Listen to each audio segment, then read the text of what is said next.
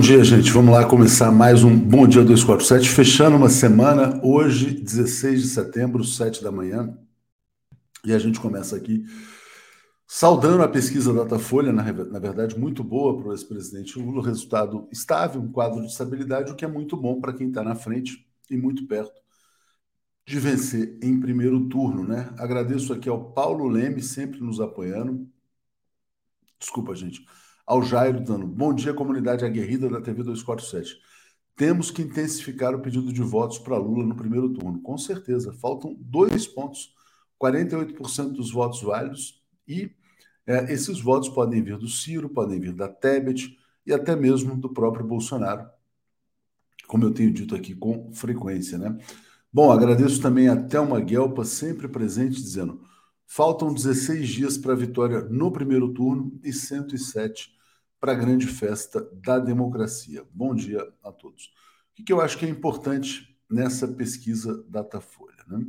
Bom, o fato do Lula conseguir se manter em 45%, a despeito aí de toda eh, de todo o dinheiro que Bolsonaro está despejando na economia. Bolsonaro, na verdade, esgotou toda, todo o seu arsenal e caiu para 33, perdeu um ponto. É, e fora isso, é, a terceira via, de fato, não decola. Eu esperava um resultado um pouco melhor, é, com uma desidratação do Ciro Gomes e da Simone Tebet, que não aconteceu, mas acho que mesmo assim vai se acelerar o movimento pelo voto pelo Brasil, né, que eu não chamo mais de voto útil.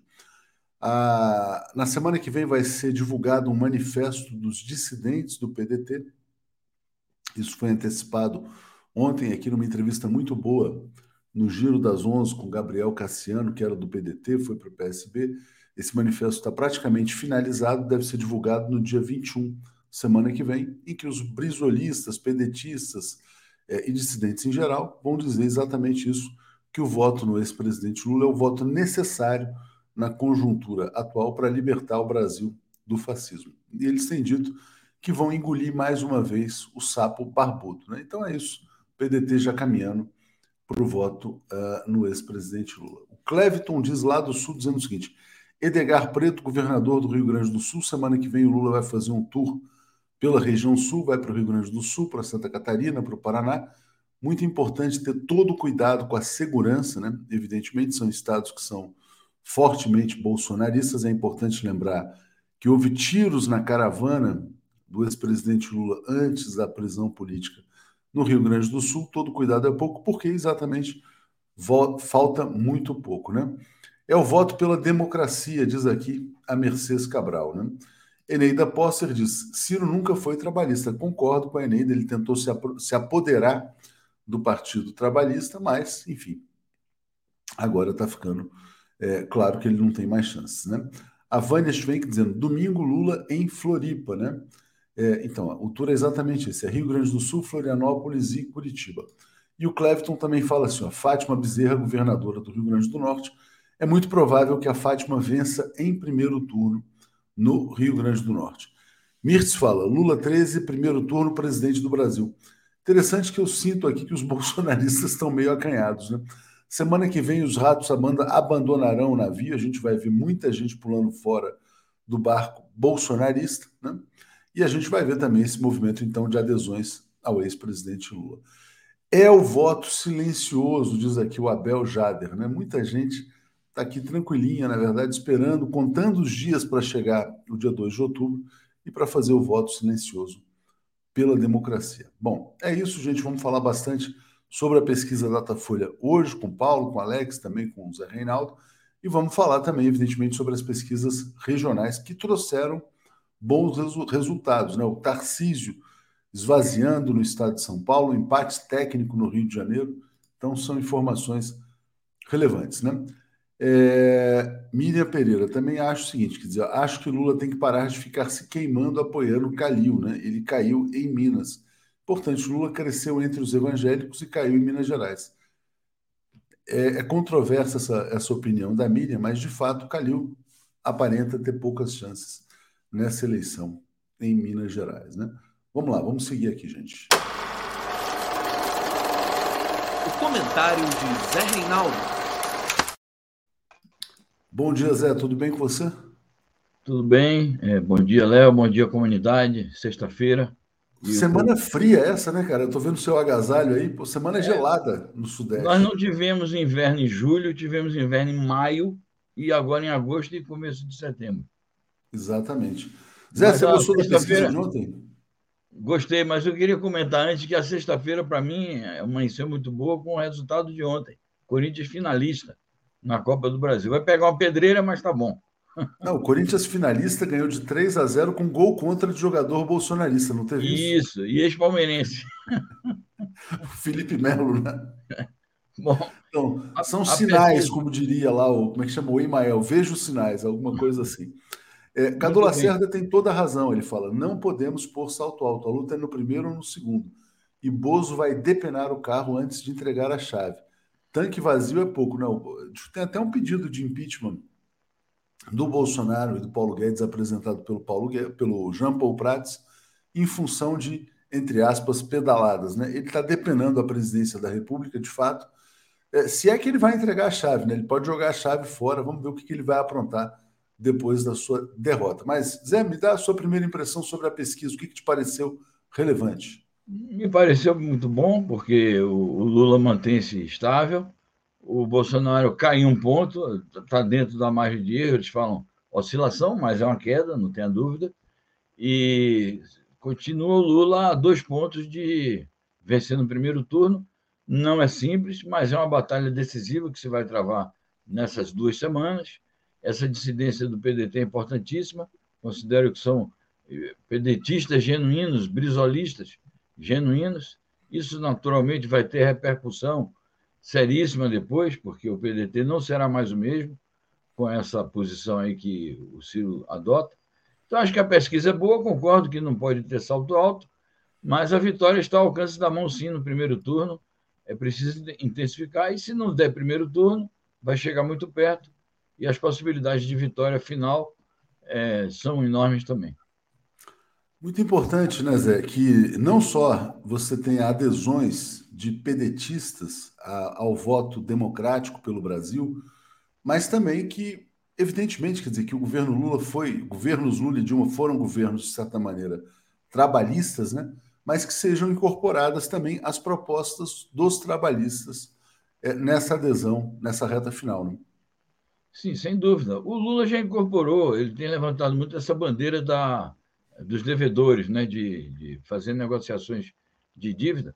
Mas veja, eu acho que há muitos, independentemente do Ciro, há muitos pontos em comum, sempre houve, entre o brisolismo e o petismo, desde que eles superaram as divergências do passado, há muitas é, convergências. O PDT é um partido que se reivindica nacionalista e trabalhista. O PT, de outra maneira, é também isso. O PT evoluiu muito nessa questão de defender a causa nacional. Outros partidos da aliança é, que apoiam a candidatura do Lula e designadamente o PCdoB também têm grandes tradições de luta pela causa nacional, que é uma causa convergente com o PDT e eu insisto, é uma causa que o PT é, esposa já há algum tempo. De maneira que, independentemente é, do, do Ciro Gomes, as plataformas do PDT e da coligação que apoia o presidente Lula, são plataformas é, coincidentes. E, na verdade, nem haveria razão para ter uma candidatura solo e divisionista como é essa candidatura do Ciro Gomes. Exatamente. Deixa eu agradecer aqui ao Lúcio Raezer dizendo: faltam 385 horas para votar 13 geral. Saindo agora de carro para Porto Alegre para ver Lula com carro adesivado. É hoje, né? Na verdade, exatamente. Estava aqui viajando. É, Porto Alegre, Florianópolis, depois Curitiba. Ana Lúcia Mello, ontem aqui em Brasília, no show do Milton, foi bonito o povo cantando Lula. Também vi. Em São Paulo também teve muita gente cantando Lula, mas foi um dia de muitas homenagens ao Milton Nascimento. Né? O Eugênio Pacelli, antes da gente entrar no internacional, ele pergunta: vocês podem me explicar por que esse vagabundo, Bolsonaro, né, ainda tem esse número de votos? Não entendo. O bandido só fez coisas hediondas, horríveis, draculanas, infernais, diabólicas. Né? de fato, por uma pessoa que fez tanta atrocidade, ter 30% dos votos é, é, é, uma coisa impressionante. E aí, você vê algum motivo além dessa questão do ódio de classes, do escravismo, da busca pelo privilégio? O que, que explica, na verdade, a adesão a uma figura tão criminosa, tão delinquente como essa que vem destruindo o Brasil?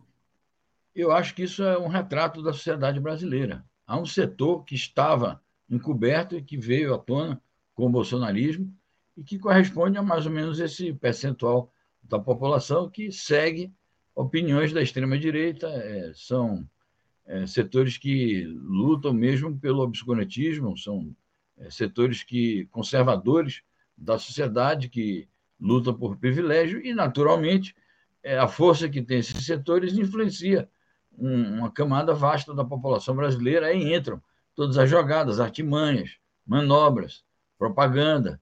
Então, eu acho que a gente não deve se assustar com isto, porque é a realidade que vamos enfrentar doravante.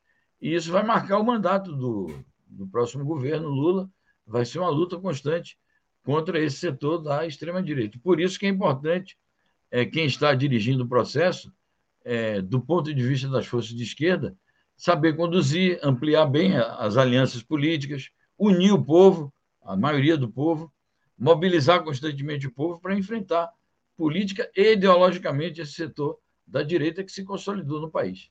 É, não só até o, o 2 de outubro, mas depois também, né? Depois vai claro. ser muito importante para, é, na verdade, educar as pessoas. Né? Zé Reinaldo, vamos lá. Hoje é dia 16 de setembro. Alguma lembrança importante? Importantíssima. Há 40 anos começou nesse dia o massacre chamado da, das aldeias de Sabra e Chatila, na sua terra de origem, Léo, o Líbano. É, o, o Líbano estava sob ocupação israelense e as falanges fascistas libanesas, é, com o consentimento do comando militar e a facilitação do comando militar sionista israelense, é, essas falanges invadiram os acampamentos de Sabra e Chatila e é, praticaram um genocídio que acabou sendo posteriormente é, reconhecido pela ONU como um genocídio. Então, é, nossa homenagem ao povo libanês e ao povo palestino, porque foi um ataque ao, é, a acampamentos palestinos ali naquele, naquelas regiões libanesas. Muito boa lembrança, Zé. Obrigado aí pela referência. E deixa eu ler aqui o comentário então da Zélia Goulart. Meus familiares que são brisolistas da Gema votarão em Lula. Nosso sapo barbudo encantador. Zé, vou começar trazendo uma notícia sobre Venezuela, né? Uh, e que tem conexão com os Estados Unidos, intensificando pressões uh, para manter. Uh, na verdade, a ideia é intensificar sanções contra a Venezuela. O anúncio foi feito pelo Brian Nichols, subsecretário dos Estados Unidos para a América Latina. Diga, Zé. É isso. A, a Venezuela está sob ataque novamente, e é incrível, pelos Estados Unidos, é incrível as razões que ele invoca. Ele diz que exige que a Venezuela retome as negociações com a oposição de direita, negociações que se desenvolveram o ano passado. No México foram instaladas mesas de negociações nós saudamos isso aqui, a América Latina toda saudou. E por que, que essas negociações foram suspensas? Porque há um cidadão é, colombiano-venezuelano, diplomata, é, a serviço do governo venezuelano, Alex Saab, que foi sequestrado é, num país africano, levado para os Estados Unidos sob uma acusação não comprovada de lavagem de dinheiro, está sendo julgado, e a Venezuela, então, em sinal de protesto, porque a oposição saudou, a oposição de direita venezuelana saudou a prisão do Alex Saab, e, em função disso, o governo do Nicolás Maduro se retirou das negociações, como forma de pressão também pela libertação do Alex Saab. Agora, o mais incrível de tudo é que o Nichols ele é, declara que a, os Estados Unidos continuam apoiando o João Guaidó como a liderança mais importante da Venezuela, algo que já estava aparentemente superado.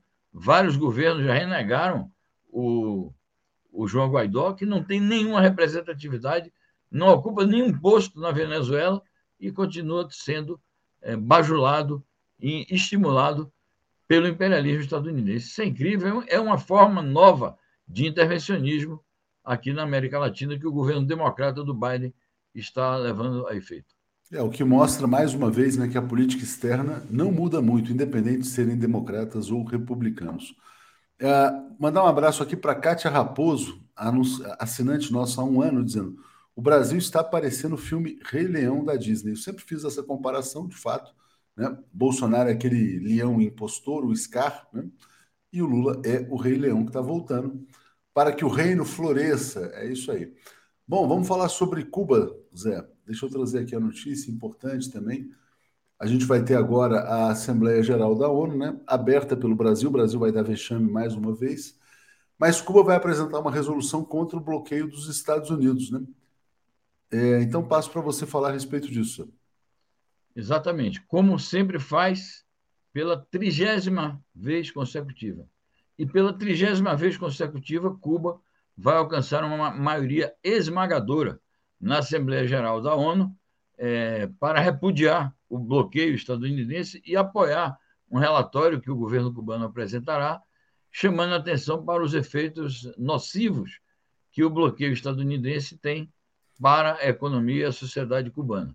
Especificamente, somente no governo Biden, 14 meses de governo, mais de 6 bilhões de dólares é, é o montante que, é, de prejuízos que a economia cubana sofreu por conta desse cruel bloqueio. É, a Assembleia, como você disse, começa para a semana, é, decorre todo um processo aí ao longo do mês de setembro de é, discursos dos chefes de Estado, depois começam a se realizar é, reuniões de comissões de trabalho, e aí, por volta do final de outubro ou começo de novembro, é, provavelmente dia 2 ou 3 de novembro, será votada a resolução cubana, e com certeza, mais uma vez, vitoriosa, sempre conta com um voto contra dos Estados Unidos e pequenos países, dois ou três países, votam contra, mas a maioria esmagadora vota a favor do relatório cubano. Notícia bombástica aqui, Zé. Vou até fazer uma pausa aqui na questão internacional. Vai ser a nossa manchete daqui a pouquinho, mas está uh, tá no site UOL. Está aqui, ó. Cláudio Castro recebeu propina como vereador e vice-governador, diz delator. Está aqui, tudo filmado, né? Eu acho que isso vai ter um impacto gigantesco na eleição do Rio de Janeiro.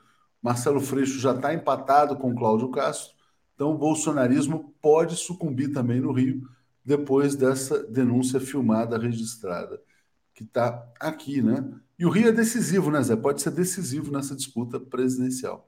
Pode, exatamente, inclusive pelo que você falava na introdução do programa, de que entre eh, os votos que o Lula pode capturar estão votos também bolsonaristas.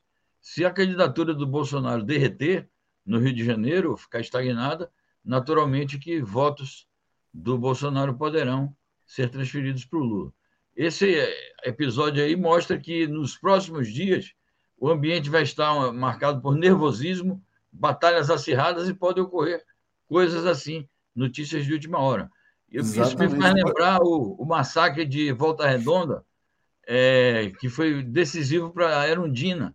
Ela estava em terceiro lugar e acabou ganhando a eleição nos últimos dias, por conta do massacre é, que foi perpetrado é, contra os operários grevistas de Volta Redonda.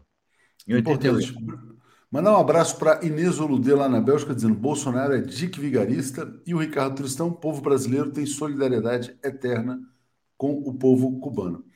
Zé, ontem houve então um encontro muito aguardado entre Vladimir Putin e Xi Jinping, nessa cúpula que está acontecendo lá no Uzbequistão. É, o que está na imprensa ocidental, e, e, eu acho que é verdadeiro mesmo, que a, a, a, reunião foi cordial, os dois reforçaram a amizade, mas o Xi mostrou cautela em relação ao tema da Ucrânia. Né? Então, conta para gente como é que foi esse evento lá.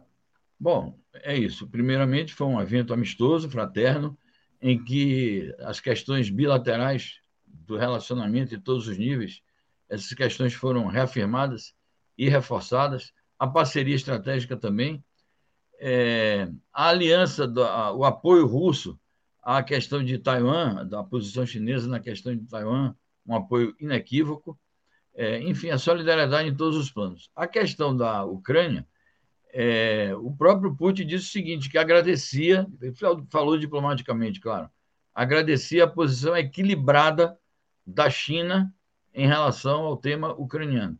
Do que se trata? Se trata do seguinte: a China nunca deu um apoio explícito à operação militar especial russa na Ucrânia, porque ela se sente impedida de fazê-lo por conta dos questionamentos é, à luz do direito internacional, que, segundo a posição predominante na ONU, é, a Rússia teria violado os princípios do direito internacional ao incursionar no território ucraniano. É, então, a diferença é essa, que a Rússia, a China não apoia explicitamente a operação, mas a posição chinesa sempre foi de justificar a operação russa na medida em que ela atribui explicitamente responsabilidades pela crise ucraniana aos Estados Unidos e seus aliados na OTAN. É, ao mesmo tempo, e isso é por, é por isso que a, a Rússia agradece, a China jamais apoiou e disse que jamais apoiará as sanções econômicas. Ao contrário, a China tem ajudado muito a Rússia na medida em que abriu ainda mais o seu mercado e tem sido um cliente importante para as exportações russas, inclusive de combustível. Então, é nesse sentido. A mídia, às vezes, diz, quer sugerir que a China estaria contrária à Rússia. Não é bem isso. É, e o Vladimir Putin fez um discurso, Zé. Acabou de entrar uma matéria aqui nas agências internacionais. Vou ler aqui algumas frases aqui. Ele fala: estão surgindo transformações fundamentais na política e na economia mundiais e elas têm caráter irreversível. Né? Está se tornando cada vez mais aparente o papel crescente de novos centros de poder que interagem uns com os outros, não se baseando em certas regras impostas de fora que ninguém viu, mas em princípios universalmente reconhecidos pelo primado do direito internacional e da Carta da ONU, de garantia de segurança equitatível e indivisível respeito à soberania, valores nacionais e interesses mútuos. Né? Interessante, ele fala novos centros de poder interagindo entre si. E essa interação, Zé, ela provoca uma preocupação na Casa Branca. Né? A porta-voz da Casa Branca expressou a sua preocupação com isso. Coloco aqui a notícia, ela se chama Karine Jean-Pierre, falou que os Estados Unidos estão muito preocupados com essa aliança. Diga, Zé. Perfeito. É a segunda vez que saem informações nesse sentido durante os últimos dias. É, já ontem, anteontem, nós tínhamos comentado isso, que havia é, manifestações na imprensa estadunidense dessa preocupação. Agora, essas manifestações se tornaram explícitas, segundo as declarações da porta-voz da Casa Branca.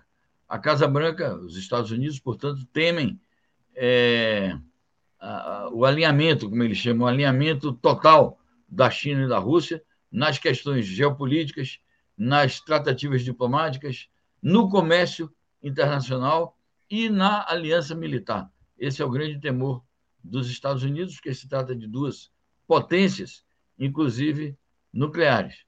É, essa declaração do Putin mostra a irreversibilidade mesmo da emergência e da construção do mundo multipolar, a velocidade com que esses acontecimentos estão se produzindo e, de fato, uma mudança qualitativa é, na geopolítica. E nós vamos é, viver esta nova etapa nesse período aí atual e acho que isso vai, vai demorar muito é, ao longo do século XXI.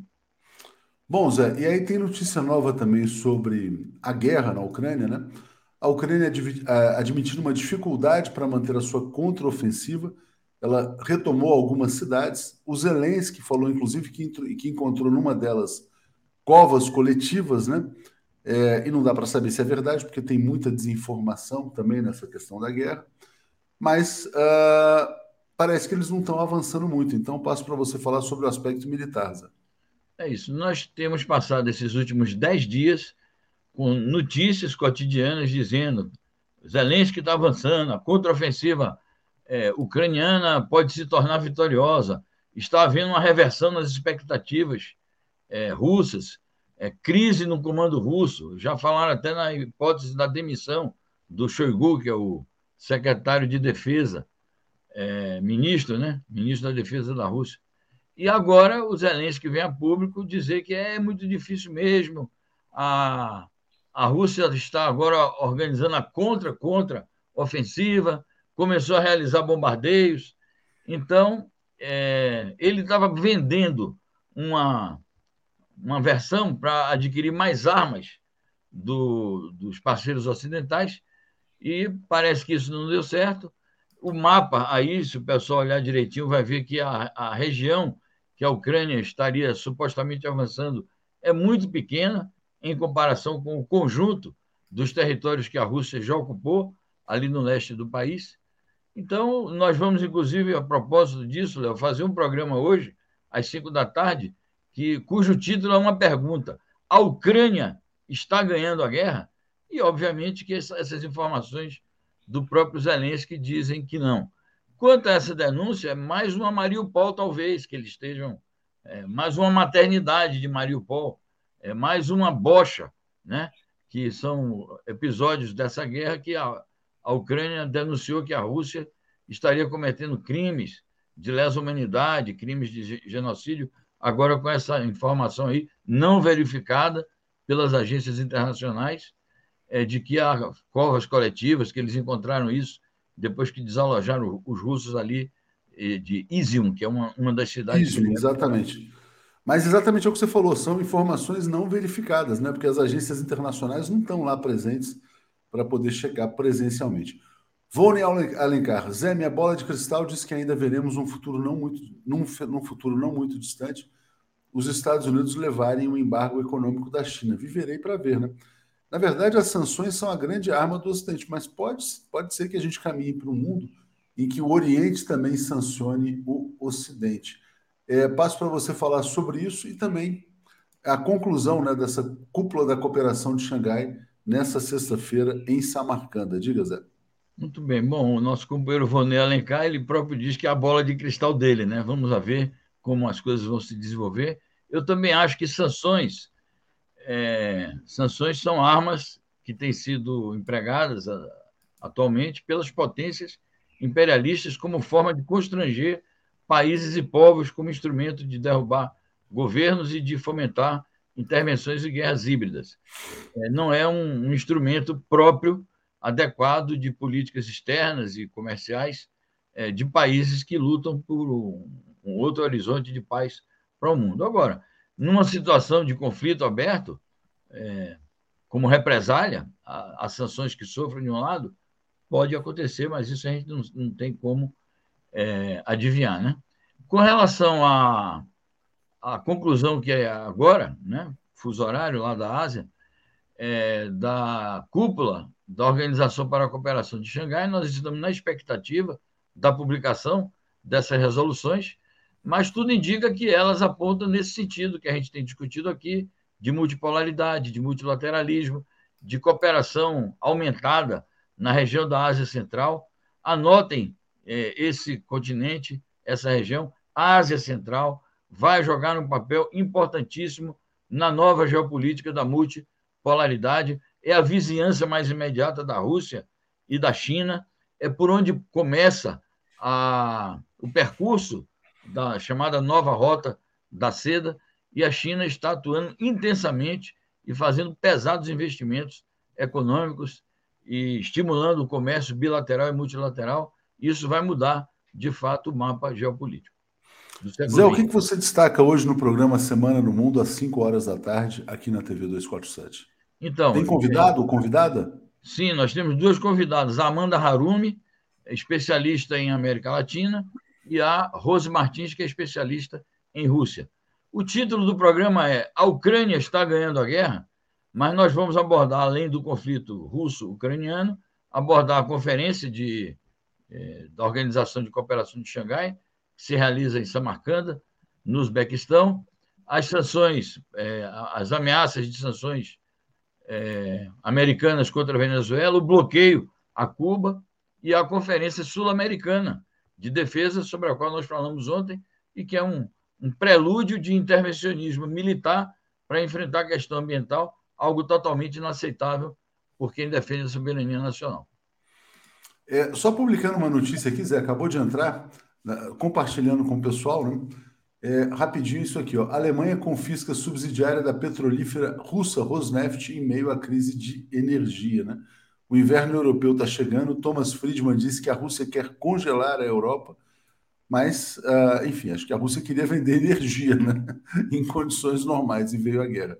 Zé, passo para você fechar aqui então sua fala é e eu já chamo o Paulo e Alex aqui. É um fato gravíssimo, vamos é, nos deter sobre essa notícia e provavelmente vamos colocá-la em destaque também no programa desta tarde, 5 horas da tarde, a Semana no Mundo.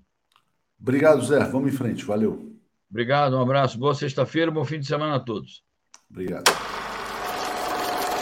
Alex Sonic e Paulo Moreira Leite. Bom dia, Paulo Moreira Leite. Bom dia, Alex Sonic. Tudo bem, Paulo? Tudo bem. Bom dia, Tuxi. Bom dia, Alex. Bom dia a todos e todas da TV 247. Bom dia, Alex. Tudo bem com você? Bom dia, tudo bem? Bom dia, Léo. Bom dia, Paulo. Bom dia todos e todos que já acordaram a essa hora, 7h30. Muita gente acorda cedo, né? Muita gente acorda cedo. O pessoal está aqui desde cedo, antes mesmo da gente entrar no ar aqui. Zeca Campos, virei votos de dois ciristas que não tinham pegado ainda a importância de acabar com isso. Quanto antes, dá para virar voto, é fundamental. E aí vamos começar, na verdade, tem muitos detalhes a pesquisa Datafolha Nacional, depois também os dados estaduais, mas vamos começar pelo Brasil, já colocando aqui, ó, Lula tem 48% dos votos válidos, continua com chances de vencer em primeiro turno, é, poderia ter sido melhor a pesquisa, mas foi muito boa, né? A simples estabilidade é algo importante. Paulo, como é que você viu a pesquisa, já olhando mais nos detalhes aí? Olha, uh, a pesquisa eu achei, eu concordo com você, a pesquisa foi boa, 48% de intenções de voto é muito bom. É, o Lula continua crescendo, ele está meio estável, mas na verdade está confirmando essa a solidez da sua vantagem. A questão é saber, ah, claro que agora a gente vai ficar discutindo se vamos ter ou não, se vai ser possível ou não vencer no primeiro turno. Claro que é possível, seria mais fácil se o Ciro Gomes não criasse dificuldades, mas a boa notícia é que vem do próprio PDT, de militantes históricos, de, de, de jovens com muita autoridade, com muita militância, esse esforço para o, o apoio no, a Lula no primeiro turno. Já é uma, é uma coisa importante contra, assim, uh, uh, personagens da história do PDT, muito mais ligados ao Brizola do que o Ciro Gomes, que é um brizolista que entrou ali para que entrou no PDT depois quando precisava de uma legenda e não tinha outra, não é? E, e eu acho que a, chance é grande. E o, o, o, temos, aí um período não é muito longo, também essas coisas não acontecem assim em longos períodos, vai ser assim nos últimos dias. E agora vai vir uma carta, uma carta ao Ciro Gomes, militantes históricos vão vão já estão assinando, isso daí vai ter um novo debate, um debate com pessoas autorizadas a colocar essa questão. E eu acho que é, é, é essa a dúvida. A, a eleição não chegou ao fim, porque falta saber como vai se dar. Mas está um desenho que dificilmente será alterado. Exatamente. Maria Socorro dizendo: estamos em campanha, rumo a um milhão antes do primeiro turno. A gente já tem 965 mil inscritos, faltam 35 mil para a gente chegar a um milhão. É, Romeu dizendo: atenção, Marujos, primeiro turno à vista, velas a todo pano. Thaís Neves, o que vocês acham que acontecerá com as eleições com os milicos e miscuídos, né? Esse é um ponto fundamental também. Deixa eu só mandar um abraço aqui, Alex, para o Léo Santuc, está nos ouvindo no carro, está dizendo em viagem de Macaé para o Rio e na TV 247, né? É, Fernando Bai está dizendo um ponto na pesquisa equivale a 1 milhão 560 mil eleitores. É, e Pedro Gustavo. Paulo, Léo, Alex, atenção a Minas. É, Lula perdeu quatro pontos em uma semana, faltando 16 dias Pode haver uma virada em Minas? Quem ganha Minas ganha a eleição. Medo disso, né? Bom, Minas é uma situação preocupante. A gente vai falar de Minas porque algumas pessoas disseram que o Lula deveria ser neutro né, na eleição estadual também. Alex, o que, você viu de mais importante na pesquisa, uh, olhando já os dados aí com mais profundidade? Essa, esse Datafolha confirmou que Bolsonaro bateu, bateu no teto. É isso que é mais importante, porque é, todo o esforço é, do governo é, foi no sentido de é, né, empatar com Lula, ultrapassar Lula, né? seria em julho, seria agosto, seria em setembro, nós já estamos no dia 16 de setembro, e ele continua nos 30, né? que é o que ele teve em 2018. Está estagnado, está bateu no teto. Isso aí, né? Está todo mundo já dizendo, bateu no teto, bateu no teto a, a, os dois últimos cartuchos são o enterro da rainha e a, e a ONU. Né? O que, que ele vai conseguir de voto? Né? Vai perder seis dias de campanha nessa viagem e é, não, não vai ter voto nenhum. Quer dizer, eu acho que esse é o, Isso é o mais importante. Eu, eu não esperava qualquer alteração nessa pesquisa, porque não houve um fato novo. Eu acho que só na última semana é que nós vamos ver essa, o, o resultado da campanha pelo voto é, útil, outros chamam de voto necessário, é, outros chamam de conquistar voto e etc. Isso aí vai ser na última semana. Isso aí não é, não é agora. Eu acho que a próxima pesquisa também. Ah, não, porque pesquisa muda quando tem um fato novo. Né? Isso aí não é pesquisa estadual. Teve um fato novo, o debate, o Rodrigo Garcia subiu, quer dizer, né? Então, é, não, não, não, houve nenhum fato novo na campanha, na campanha presidencial. A Marta e... de Castro está dizendo que Bolsonaro será enterrado junto com a rainha, né? Exatamente. Bom, as notícias do Bolsonaro do dia, só para a gente não passar em branco aqui rapidamente, todas ligadas a crimes cometidos por ele, né? Então tá aqui, ó. Caixa Econômica Federal liberou 30 milhões para uma cidade pequena após o pedido do irmão do Bolsonaro chamado Renato Antônio Bolsonaro. Então, ele foi lá na Caixa, bateu na porta.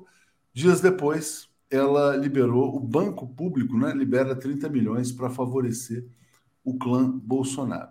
Outra notícia: o ex-presidente da Petrobras, que é era o Paulo Castelo Branco, havia dito que tinha provas de crimes contra o Bolsonaro no seu celular. Dois deputados apresentaram requerimentos para saber o que, que tem no tal celular e o Ministério de Minas e Energia decretou sigilo, né? Não, não, não pode dizer, não tem mais transparência, né? Então os crimes do Bolsonaro ficam encobertos, né? É por isso que ele fala que não tem corrupção, porque ele põe sigilo de 100 anos. E aqui vou botar um crime contra o povo brasileiro, que é esse aqui, olha. Verba da farmácia popular passa de 3 bilhões para 1 bilhão no governo Bolsonaro. Ele iria acabar o Mandetta ia acabar com, com a, a farmácia popular, não conseguiu a, a, terminar com o programa, mas foi asfixiando. Né? Bom, é, o Eliésio Aquino diz assim: ó, Léo, a virada só vai acontecer nos últimos dois dias, porque o povo sempre espera até a última hora para ver o que acontece. Né? E aqui a Thaís está dizendo, tá dizendo assim: vou tomar um Rivotril de, de medo de ter um milico na minha sessão. 1964. Se me convidar para um teste, não topo. É, ontem, Paulo, em Minas, o, o, Lula falou que os militares têm coisas mais nobres a fazer do que ficar fiscalizando urna eletrônica, né? Fez uma fala muito boa em Minas Gerais, esteve em Montes Claros. Você tem receio dessa interferência militar nas eleições, nessa? Ou você acha que isso vai ser contornado? E outro ponto, importante que a diferença de votos seja grande, né? Para evitar qualquer tipo de contestação. Diga lá, Paulo. Olha, eu acho que isso pode ser contornado e será contornado, porque a legitimidade dessas eleições, a legitimidade da candidatura Lula é assim absolutamente incontestável. Lula ele foi uh, uh, inocentado, encontrando Bolsonaro que só está fugindo e guardando segredos e escondendo, né, uh, tudo que ele fez a partir de medidas truculentas, autoritárias, né, de impedir que as, que as pessoas tenham acesso a informações públicas né, de interesse público, está tudo escondido. No governo Lula estava tudo transparente, por isso, inclusive, que foi possível fazer tantos processos contra os petistas, porque era tudo aberto, tudo transparente, tudo de acordo com a legislação de um país que tem um Estado democratizado, né? e o Bolsonaro está querendo novamente criar um Estado ditatorial. Mas, assim, então, eu acho assim que a situação do Lula é confortável, eu acho que ela vai, ela vai se ampliar eh, eu não acredito assim em surpresas de última hora, embora sempre possa acontecer, mas eu não acredito. E eu acho que, que o movimento do, uh, uh, do voto útil, que já, é do, do, voto necessário, né? a palavra certa é necessária, do voto necessário. Eles estão usando exatamente isso, viu, Paulo? O PDT, esse manifesto, vai falar em voto necessário, necessidade exatamente, histórica. O PDT está certo. É um voto necessário porque é um passo histórico que o país precisa dar, e o personagem, o instrumento desse passo histórico é o Lula. Então, as pessoas que têm consciência, que, têm, uh, que uh, trabalham pensando no interesse público, estão se mobilizando. E eu acho assim, assim que tudo isso vai ocorrer, uh, está, está, está avançando.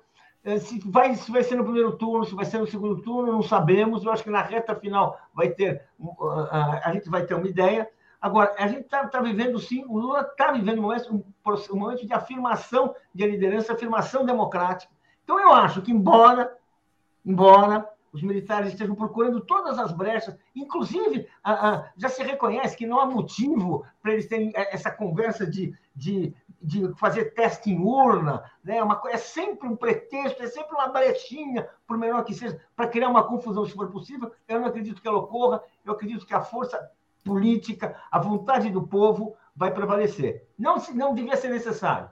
O país, é, o país já deixou claro que quer viver numa democracia, já deixou claro que quer impostar aquele que tiver mais votos. O país acredita no sistema eleitoral que nós temos.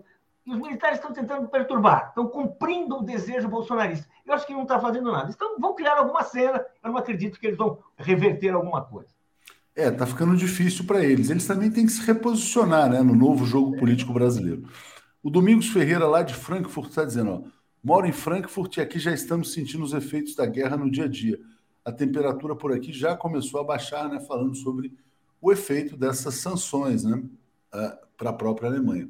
Tatiana Lopes está nos apoiando, Edu Mangbit também. João Sobrinho está dizendo: na última semana de campanha, Bolsonaro será internado na UTI em razão do evento de Juiz de Fora. Né?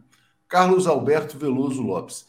Isso é muito importante o comentário dele. Se, se a PNAD de 2021 disse que só havia 25% de pessoas que ganhavam até dois mínimos, é falso.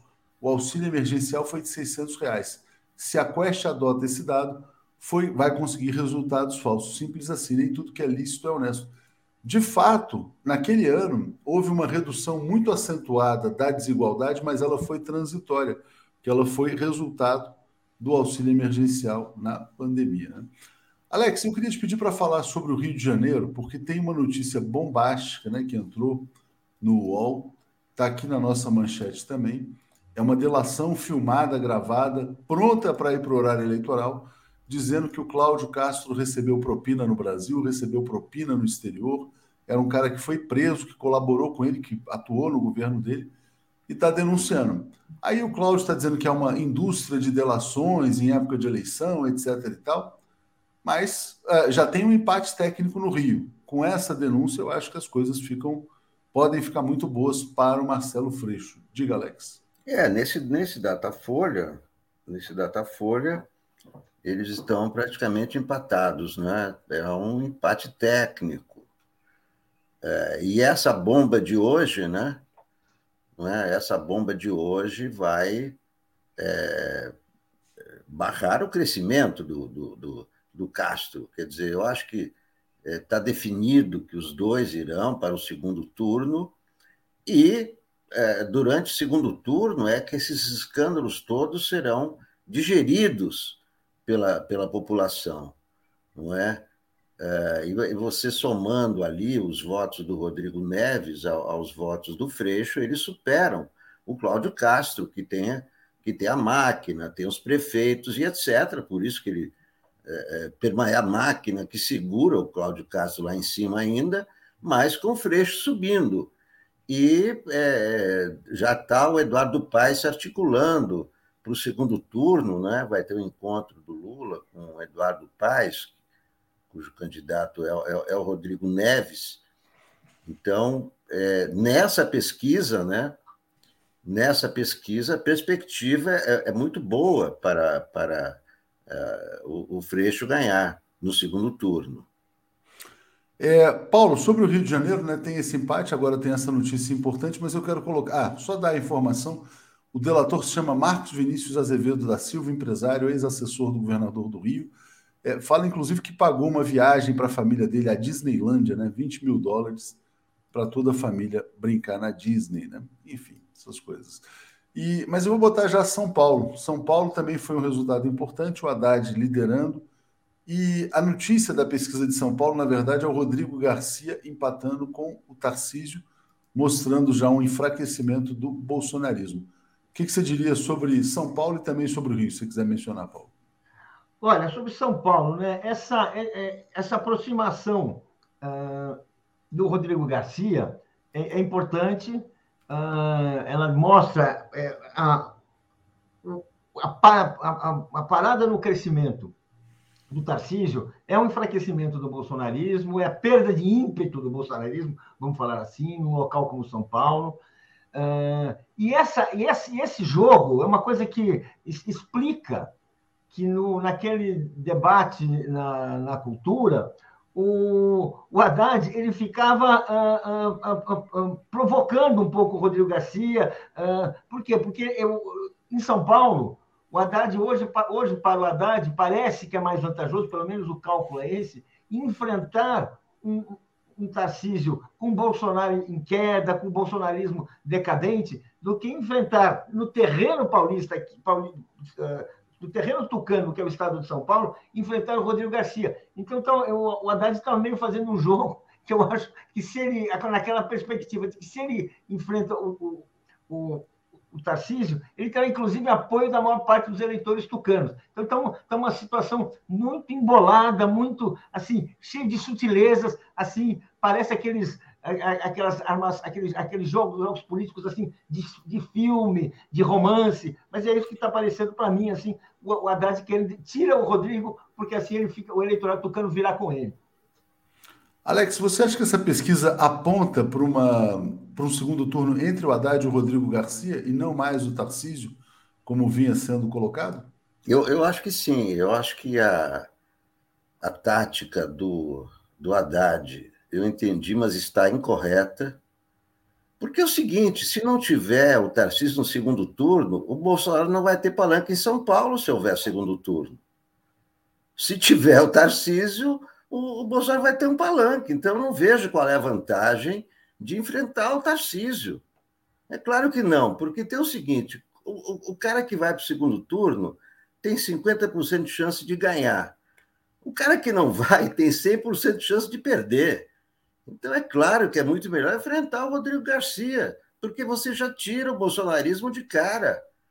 Você, o Bolsonaro fica sem palanque.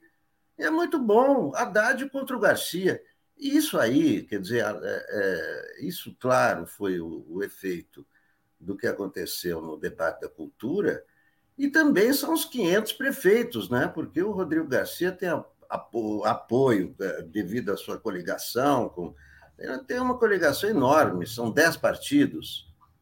Então, ele tem coisa de, de 500, 500 prefeitos de 645, é uma coisa absurda o que ele tem de prefeitos. Eu, eu, eu acho que sim, eu acho que o, o é, é, e agora que falta. O, o Haddad errou, inclusive aquela coisa de cutucar o, o Rodrigo Garcia por causa do irmão dele. Ah, teu irmão roubou, você não viu.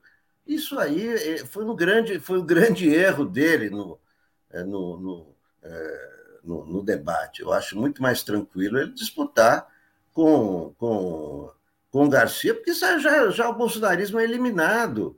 Bolsonaro fica sem palanque. Né? Eu, eu acho, Alex, que só tem um ponto aí, é o seguinte, quer dizer, que a, o segundo turno é, Haddad Rodrigo Garcia é melhor para o Lula caso o Lula vá para o segundo turno, porque aí o Bolsonaro não tem o palanque em São Paulo, como você mencionou. Mas a impressão que eu tenho é que o Haddad considerava o Tarcísio um adversário mais fraco do que o Rodrigo Garcia. Quer dizer, a, a percepção de que o Rodrigo Garcia no segundo turno pode ser mais forte do que seria Aí é o interesse pessoal versus o interesse nacional. Só esse a, a, a, nossa, a nossa chefe. É o meu pitaco, eu que levantei essa não, bola. Não, deixa só o Alex fechar e eu já te passo, Paulo. O Alex fecha e a gente passa. Diga, Alex. A nossa chefe, é, Gisele Federici, lembrou que esse papo aí era o mesmo de 2018. Ah, vamos enfrentar Bolsonaro, que é mais fácil ganhar dele. E deu é. no que deu. Então é o seguinte: o melhor, a, a, a, a, chance de quem vai para o segundo turno é 50%. De quem não vai para o segundo turno é 100% de chance de perder. Não, não, tudo bem, mas eu acho que tem esse cálculo na campanha do Haddad. Paulo. E, nossa, o que, eu, o que eu vejo é o seguinte: a vitória uh, do, do Partido dos Trabalhadores num estado como São Paulo é muito importante. O Haddad contra o, contra o Tarcísio, com o apoio do Lula no segundo turno, também é um candidato fortíssimo. Não é ele Haddad sozinho, ele não vai estar só nessa campanha, ele vai estar junto com o eleitorado do PT vai se mobilizar contra o Tarcísio e certamente aquele eleitorado tucano que não é. Uh, aquele eleitorado tucano que não é eleitorado que, é, que é de São Paulo, que é heranças do, do, do montorismo, heranças assim do Mário Covas, eles vão apoiar o Lula como estão apoiando. Ou seja, isso é uma possibilidade. Quer dizer, assim, não é, não, ninguém está falando assim, deixa que é mais fácil. Não, não é deixa que é mais fácil. o, o Tarcísio realmente, assim, o bolsonarismo não, é, não, não, não, tem uma hegemonia em São Paulo. Em São Paulo você tem o Partido dos Trabalhadores, você tem o PSDB. Como você falou, tem um prefeito, um candidato que tem 500 prefeituras na mão. Ou seja, isso quer dizer o quê? Que é um candidato mais difícil. E se você faz uma campanha, se você vai para uma campanha que você é derrotado em São Paulo, isso também é ruim para a candidatura Lula. Esse é tudo que está está sendo pensado. São Paulo é o estado mais importante, aquele estado que todo mundo toma como referência. Então, tudo isso tem que ser pensado. Não é assim facinho, porque não é fácil. É uma discussão, tem um debate, mas é. o Haddad ele, ele, tem uma sutileza aí que vale a pena meditar sobre ela. Tem, tem uma sutileza, porque a campanha do Rodrigo Garcia está toda ancorada nesse negócio assim, de que não, essa briga política só faz mal a vocês, tal. São Paulo não, não liga se você é petista, bolsonarista. Então, no segundo turno, naturalmente, ele manteria esse discurso. O Bolsonaro ficaria sozinho. Né? Então, para o Lula é bom né, que passe o Rodrigo Garcia. Para o Haddad, talvez seja mais difícil. E o Roberto está dizendo aqui: Garcia tem a máquina para um eventual segundo turno. Deixa eu ler os comentários aqui. Depois a gente vai falar um pouquinho sobre Minas também. É, o Marcelo Marcelo está dizendo: é, é, Alex, se o Garcia tem os prefeitos, isso é perigoso. Qual a vantagem de enfrentá-lo? Edivar, ontem estava almoçando com um amigo, ele me falava do medo das pessoas em falarem quem vai votar. É, Tatiana apoiando, o Edu também, Ana Lúcia. Vocês viram o que o Supla fez no show dele? Deixa eu rodar o, o vídeo do, do Supla aqui, que é bem interessante aqui. E aí a gente já volta para Minas Gerais. É bem rapidinho aqui, um minuto. Vamos lá. Supla aqui, cadê o Supla? Vamos rodar o vídeo. Não, não, não, não xinga, pessoal. Porque é covardia. É covardia, mano. Tem um monte de gente contra uma pessoa. Sobe aqui, mano. Não, tudo bem, sobe aí. Então falando. Nós estamos no show. Aqui não tem que fazer expressão política, não. Nós temos que curtir essa porra. Aqui é Bolsonaro, aqui é água, aqui é Mato Grosso, gente. Esse cara não tem que parar a mão de ninguém. Ele tem que para expressar o, o show dele e fazer a propaganda dele, tem que parar a mão de política. Isso é errado, é errado. É errado. Perdão, qual é o seu nome? Qual é o seu nome? Jackson. Jackson. Jackson, prazer em conhecer. Eu só cantei essa música porque é uma música que eu quis me expressar. Eu sou um artista. Você acha que eu não posso me expressar? Não, eu estou conversando com ele. Você está errado. Você está errado porque não pode. Fala mal do Lula. Eu já falei Lula. Falei? Falei. Não, verdade, já falei. Para mim, eu voto em quem acredita, sabe ligado? Eu, eu vou no bom senso. Para mim, esquerda, direita tá até velho. Eu vou nas coisas que eu acredito. Eu vou cantar esse som que é o último som, uma mensagem para todo mundo. Imagine all the people. Valeu, valeu, Rodolfo, obrigado. Olha, foi muito interessante isso aí, porque o bolsonarista ele quis causar no show e o Supla falou: não, não, não vamos agredir o cara, não, é covardia, ele está sozinho aqui. E ele falou educadamente com o cara, porque ele tinha, na verdade, antes feito uma música que o pessoal tinha lá puxado um fora Bolsonaro e o cara ficou nervosinho. Mas o Supla reagiu com educação contra os bolsonaristas, eu achei legal. Diga, Alex. Eu fiquei com medo que você fosse colocar o Supla cantando. Ainda bem que ele não apareceu ah, cantando. Alex, pô, não sacaneia. Vai, o Supla é legal, vai. É, nós somos velhos. Você acha que ele é um bom cantor? Alex, Alex, eu acho que ele é um artista, cara. Eu acho que ele é um artista. Ele tem o papel é, dele é um péssimo cantor. Deixa eu dar meu pitaco aí. Alex. Alex, admita. Nós somos velhos para entender o Supla. O Supla é de uma outra geração. E essa geração. Entender, olha, quando um cara canta mal, não precisa entender nada. Você escuta. Eu, por exemplo, eu sou desafinado, canto mal. Tá, mas não precisa entender, Paulo. Não é por ideologia, temos que entender. É claro que o cara canta mal. Alex, você não é defeito entendeu? dele, ele canta Alex, mal, só isso. Você, só, você ainda não entendeu que a gente faz ideologia mesmo quando não sabe. Paulo, você é um daqueles caras que, assim, se o cara é de esquerda, nós temos que elogiar não, sempre. Eu não, eu vejo se o cara é mau cantor, eu falo, é mau cantor. Alex, não é isso que está em discussão, cara. Pode ser de esquerda, de direita. A discussão é a atitude dele, Alex. Maria.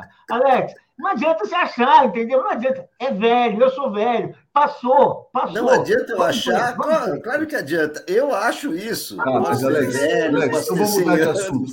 Vamos mudar de assunto, porque a gente estava falando de outra coisa. A gente estava falando, na verdade, da postura dele de é, tratar com respeito o bolsonarista, impedir que ele fosse agredido e, ao mesmo tempo, é, defender a posição política dele como artista, né? Mas olha só, o Supla é um artista, está dizendo aqui o Cláudio Cunha, né? Bom, uh, Paulo, Minas Gerais teve um comentário aqui interessante no começo, dizendo o seguinte: de que o Lula devia largar a mão desse Calil, porque ele está perdendo voto lá em Minas Gerais. O Calil está ficando pesado para carregar. Houve campanhas, né, no passado, em que, por exemplo, quando o Lula percebeu que o Aécio venceria, teve o voto Lulécio. Quando a Dilma percebeu que a Anastasia venceria, teve o voto Dilmazia. E aí esse negócio fica Calil, tal, não sei o quê, o cara tem 25%, o outro tem 50%. Né? Será que é o caso de carregar o Calil ou não? Diga, Paulo. Olha, é, essas operações elas já ocorreram e eu não sei quando elas beneficiam uma candidatura ou não. Eu, eu, eu assim, eu sou meio simplório aí. Se você tem um candidato, você vai com ele. Essa é a minha, é a minha, essa é a minha opção. O Lulécio, eu não sei até que ponto ajudou o Lula. É, da mesma maneira que o Dilma Zia também não sei até que ponto ajudou a Dilma. Ela acabou tendo bons votos. Foi preciso fazer dessa forma? Que acordo estava envolvido? Será possível fazer um acordo desse? Sabe, assim, envolve várias, muitas variáveis que eu não sei como. Assim, a política tem momentos em que é um jogo sujo. Ok, eu não sei como, como se resolve isso, eu não, eu não saberia. Eu quero ver aí. Foi até uma sondagem para ver. Bom, tem essa questão de Minas, então Lula vai saber decidir, mas o fato é que é, é um quadro perigoso ali no Estado. Vou botar essa notícia aqui. É, isso aqui é interessante. Bajulação da Jovem Pan Bolsonaro chega ao limite. A emissora fez uma reunião de emergência para não ser retirada do ar. Né? A chefia de jornalismo da Jovem Pan fez uma reunião com os funcionários da casa e pediu um pouquinho mais de neutralidade, porque eles são uma concessão pública. O que está acontecendo com a Jovem Pan, Alex? Não, é o seguinte, a Jovem Pan já foi notificada pelo TSE, porque é, no período eleitoral, todas as emissoras têm que ter isonomia. Isonomia. Não pode ficar bajulando um candidato demais, não pode ficar atacando outro demais.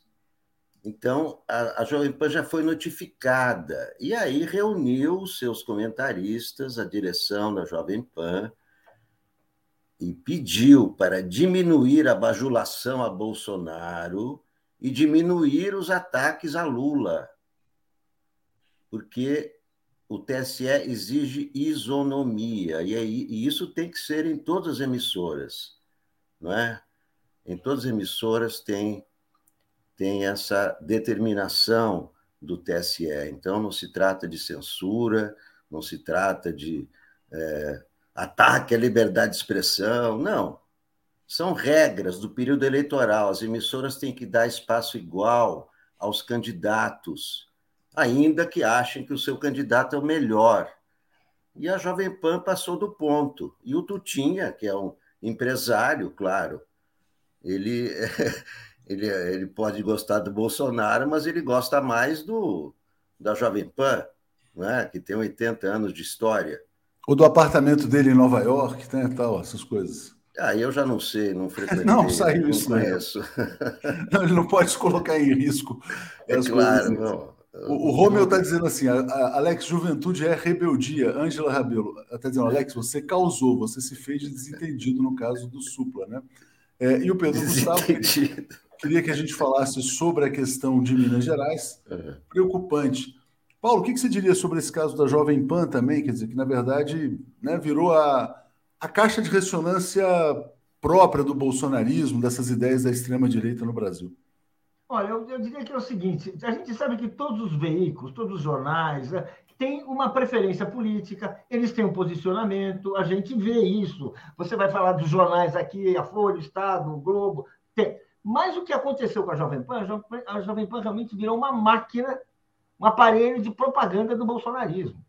É assim, é assim aqui, é um partido político disfarçado de, de emissora de rádio. Então, essa interferência do, uh, uh, do, do, do, TSE reflete isso. É, realmente eles passaram do ponto. Não adianta, passou do ponto. Não é uma coisa assim que está no jornalismo, que você está assim, não. É, é escrachada, esculhambada, bem. E se a gente quer ter um mínimo de respeito pela, pela legislação, é, é, isso é importante. Agora, já tem um segundo ponto também, que é o seguinte: a situação política está mudando. Ou seja, as chances do candidato que uh, anima os, os, jornalistas da Jovem Pan ser derrotado são cada vez maiores. Então, essa situação, essa mudança, o crescimento do Lula, inclusive com chance dele ganhar no primeiro turno, está recomendando, inclusive aos acionistas da Jovem Pan, que sejam um pouco prudentes, porque ninguém sabe como é que, como é que um vitorioso pode agir, o que pode acontecer, nem os anunciantes, não sei o quê, caso esse projeto que eles estão apoiando, no qual eles estão mergulhados assim até o pescoço, der errado, como parece que vai dar. Então, essa reação, a Jovem Pan, nesse momento, é parte da decadência, da queda, da, é parte da, da análise que é comum, que está em todos os institutos de pesquisa, que o Bolsonaro ou perde no primeiro ou perde no segundo turno. Daí, quem vai ficar amarrado nesse barco? Quem que vai querer afundar junto? Acho que ninguém. Os ratos abandonam o navio. Exatamente. Obrigado, Paulo. Obrigado, Alex. Vamos seguir aqui. Valeu, gente. Abraço. Obrigado. Apresentação de Daphne. Bom dia, Daphne. Tudo bem com você? Bom dia, Léo. Bom dia, Brian. Bom dia, comunidade. Tudo bem? Bom dia, Brian. Bela camisa, Brian. Obrigado. Eu comprei no lançamento do comitê do Liana Cirne ontem. Ah, eu fiquei feliz para ver que ela dá no propaganda dela 13 razões para porque para votar nela, não sei o quê. E um deles é que ela é colunista do 247. Uau, que bom. Daphne, agora a gente vai ter isso aqui, ó. Tem confetes aqui. Você sabe o motivo? Parabéns, Brian. Muitas felicidades, muitos anos de vida e continue sendo essa pessoa lutadora que você é pelo Brasil também, não só pelo mundo, né? Porque eu acho que você luta pelo mundo, mas pelo Brasil também. Obrigada. Achei que você ia puxar um happy birthday to you. Ah, não, é demais, né? Você tá querendo me botar igual a Marilyn Monroe? É, Peraí, né? Marilyn e Kennedy. Parabéns, Brian. Tudo de bom para você. Muitas felicidades. O, o Brian é muito querido aqui de todo o público, muito querido nosso, gente fina, nosso amigo americano. E agora Brian, com 55 anos, você acredita?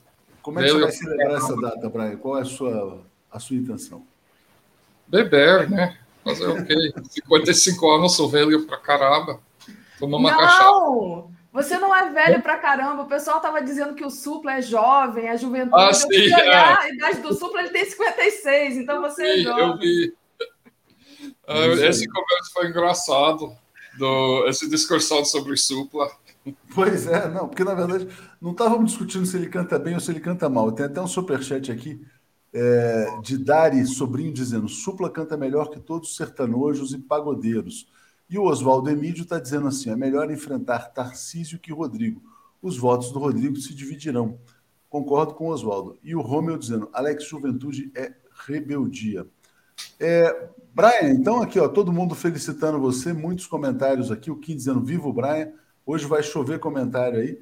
E aí Sim. deixo vocês nessa sexta-feira. Obrigado, Brian. Obrigado, Daphne. Parabéns mais uma vez. Valeu, Léo. Deixa eu dar parabéns adiantado aqui também para Yara Jamal, que disse que faz sexta-feira que vem. Então, parabéns, Yara. Ah, legal. Eu, ela comenta sempre no, no Globalistas. Ela é, é. um dos nossos que sempre faz comentário interessante. Feliz legal. aniversário adiantado para você, Yara. Então, aqui é, a gente tem uma comunidade forte, né, que a gente já conhece aqui pelo nome. Giovana Santos diz: admirável a atitude do Supla, pois evitou um conflito que poderia ser muito maior. É importante lançar luz sobre gestos de paz em tempos de guerra. Muito bom mesmo. É, conseguiu ali apaziguar, né? Porque está muito quente o clima, né, Brian? Sim. É, Brian, queria que você falasse hoje, para começasse hoje pra, conosco aqui, desmentindo o novo boato que foi o Putin que colocou o Bolsonaro no poder, né? Porque esse boato, inclusive, é, tem esse, né? E tem outros também, mas é, você tem uma, uma explicação para isso, né, Brian? Você quer que eu puxe aqui na tela? O... Sim, sim, por favor. Eu pensei que eu consegui, mas tá bom. Então, esse boato começa com uma matéria do Washington Post, que todo mundo sabe, é um órgão, é como, no, pelo análise gramsciano, é um organização do Estado expandido estadunidense, né? Ele serve para fortalecer os interesses da burguesia. Ele é um braço do governo, principalmente quando ele fala sobre uh, política externa. Lembrando também que o dono é o primeiro ou segundo mais rico homem no mundo agora, Jeff Bezos, né? Então sempre vem editoriais por que não pode cobrar imposto dos bilionários e tal. Então não é uma jornal, infelizmente ele ele era um jornal bom 40, 50 anos atrás, né? Mas não é a mesma coisa, só de nome agora, é propriedade de um bilionário neoliberal. Um, eles vazam uma matéria ontem uh, dizendo que um uh, inquérito bipartidário do Senado dos Estados Unidos descobriu que o governo russo gastou 300 milhões de dólares em campanhas políticas globais, uh, principalmente da, da ultradireita. Por exemplo, Le Pen na França, Orban na Hungria. Beleza, pode ser, né? Uh, porque eu sei que eles teve um, um, certo nível de afinidade com Le Pen em França, porque Le Pen estava prometendo acabar com a OTAN, certo? Mas em nenhum lugar nessa matéria menciona Bolsonaro Brasil. Só que alguns outros jornalistas, um colunista do MSNBC, pegou essa matéria e colocou no Twitter dele com centenas, mais de 100 mil curtidas, né? Diz, olha como líderes fascistas como Bolsonaro chegam no poder não é por acaso, é por causa do Putin. Putin é responsável por todo o fascismo no mundo. Então, começa a circular até no Brasil, isso, né? Agora, eu, vou, eu fiz uma resposta, isso que eu posso puxar na tela também. Importante de lembrar uh, quem realmente colocou. Claro, tem várias uh, causas para problemas complexos, né?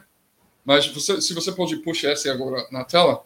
Mas o, o em meu análise pode tipo pode arguir que não foi a os elites brasileiros que, que eram mais responsáveis pelo golpe de 2016 do que os Estados Unidos, ok? O exército, uh, o, o, o burguesia comprador que ele chama do, do, do Brasil e tal pode dizer, ah, uma é mais, foi mais influencial do que o outro, mas ninguém pode negar que os Estados Unidos não foi um dos, ou o primeiro, ou o segundo, né, mais importante influência no golpe de 2016 e no preso político do, uh, do Lula, né? Então, eu fiz uma longa resposta aqui na tela, uh, esse é do meu Twitter, né? Mas, então, e, e é importante para salientar também que o Biden foi um ator. Trump, obviamente, e Bannon foi importante, mas o Biden também. Por quê? Essa foto do Biden e Temer foi tirada três dias depois que Dilma foi tirada do poder. E nesse momento, vários governos do América do Sul, principalmente Uruguai, Argentina, Bolívia, Venezuela, estava recusando de reconhecer o novo governo golpista, entendeu? E, e outros governos no mundo inteiro. Uh, e o que aconteceu? Biden reuniu com Temer, encontrou com Temer muito calorosamente, como pode ver no, no foto, para falar que oh, você tem 100% do apoio do Estado estadunidense, do seu mandato. E essa afirmação de apoio público que aconteceu num evento na Europa, na época, basicamente deu um sinal verde para o resto do mundo reconhecer o golpe. Então, lembrando também que em 2015 foi o Lava Jato que destruiu a economia brasileira, teve uma leve recessão por causa de um cálculo, dizem economistas do uh, eh, CEPR, que é um think tank do Washington, que teve um pequena erro no cálculo do Selic pelo governo do Dilma, que causou uma leve recessão. Só que foi comprovado que daqueles 3,4% da queda do PIB em 2015, 2,8% dele, eu posso ser um pouco errado com os números aqui, não sei se é 3,4%, mas então, 2,8% da queda do PIB foi por causa do Sérgio Moro, porque ele paralisou, todo mundo sabe, né? Todo mundo lembra, paralisou os. Mas é sempre bom lembrar essas coisas, né? Porque você viu William Wack mentindo descaradamente com a entrevista de Lula, e você viu William Bonner também, quando Lula citou um, um dado da, do Diese sobre os 4,4 milhões de empregos perdidos pelas ações do Lava Jato, William uh, o Bonner falou, oh, mas muitos economistas iriam dizer isso, que você que esses perdas de emprego foi por causa do político econômico de vocês, do PT, blá blá blá. Mas Bonner não citou ninguém. Lula estava citando o Diese, né? Essa é uma organização séria, então. Uh, importante lembrar. Então, importante lembrar também, Daphne, que uh, todo o apoio que a mídia, New York Times e Washington Post e outros mídias, Guardian, etc., deu uh, para Lava Jato durante essa época, todas as mentiras que eles reproduziu por anos, que eu documentei muito bem em, inglês e tal, mentiras sobre o caso contra Lula, até o ponto que o Dom Phillips, que infelizmente foi brutalmente assassinado, falou em janeiro de 2018 no The Guardian que Lula estava um, sendo julgado para envolvimento num esquema de 44 milhões de reais de propinas no Petrobras. E que esse mentira foi repetido de novo no Guardian três dias antes que ele foi preso. Então, a mídia deu todo o apoio para para Lava Jato e para o preso político do Lula. Mas, além disso, o próprio Departamento de Justiça, quando um, quando houve um inquérito congressional liderado pelo deputado federal Hank Johnson, do estado do Georgia, Partido Democrata, que é muito amigo ao Brasil, ele lançou com assinaturas de mais uma dúzia de deputados e deputadas do Partido Democrata também, uh, um inquérito sobre o envolvimento do governo dos Estados Unidos, do Departamento de Justiça, na Operação Lava Jato e o preso político do Lula, a resposta do Departamento de Justiça foi: olha, a gente vem divulgando informação publicamente sobre nossa parceria desde 2016 em nosso site. E na resposta do, do assistente, uh, uh, o ministro adjunto do Departamento de Justiça, ele colocou os links.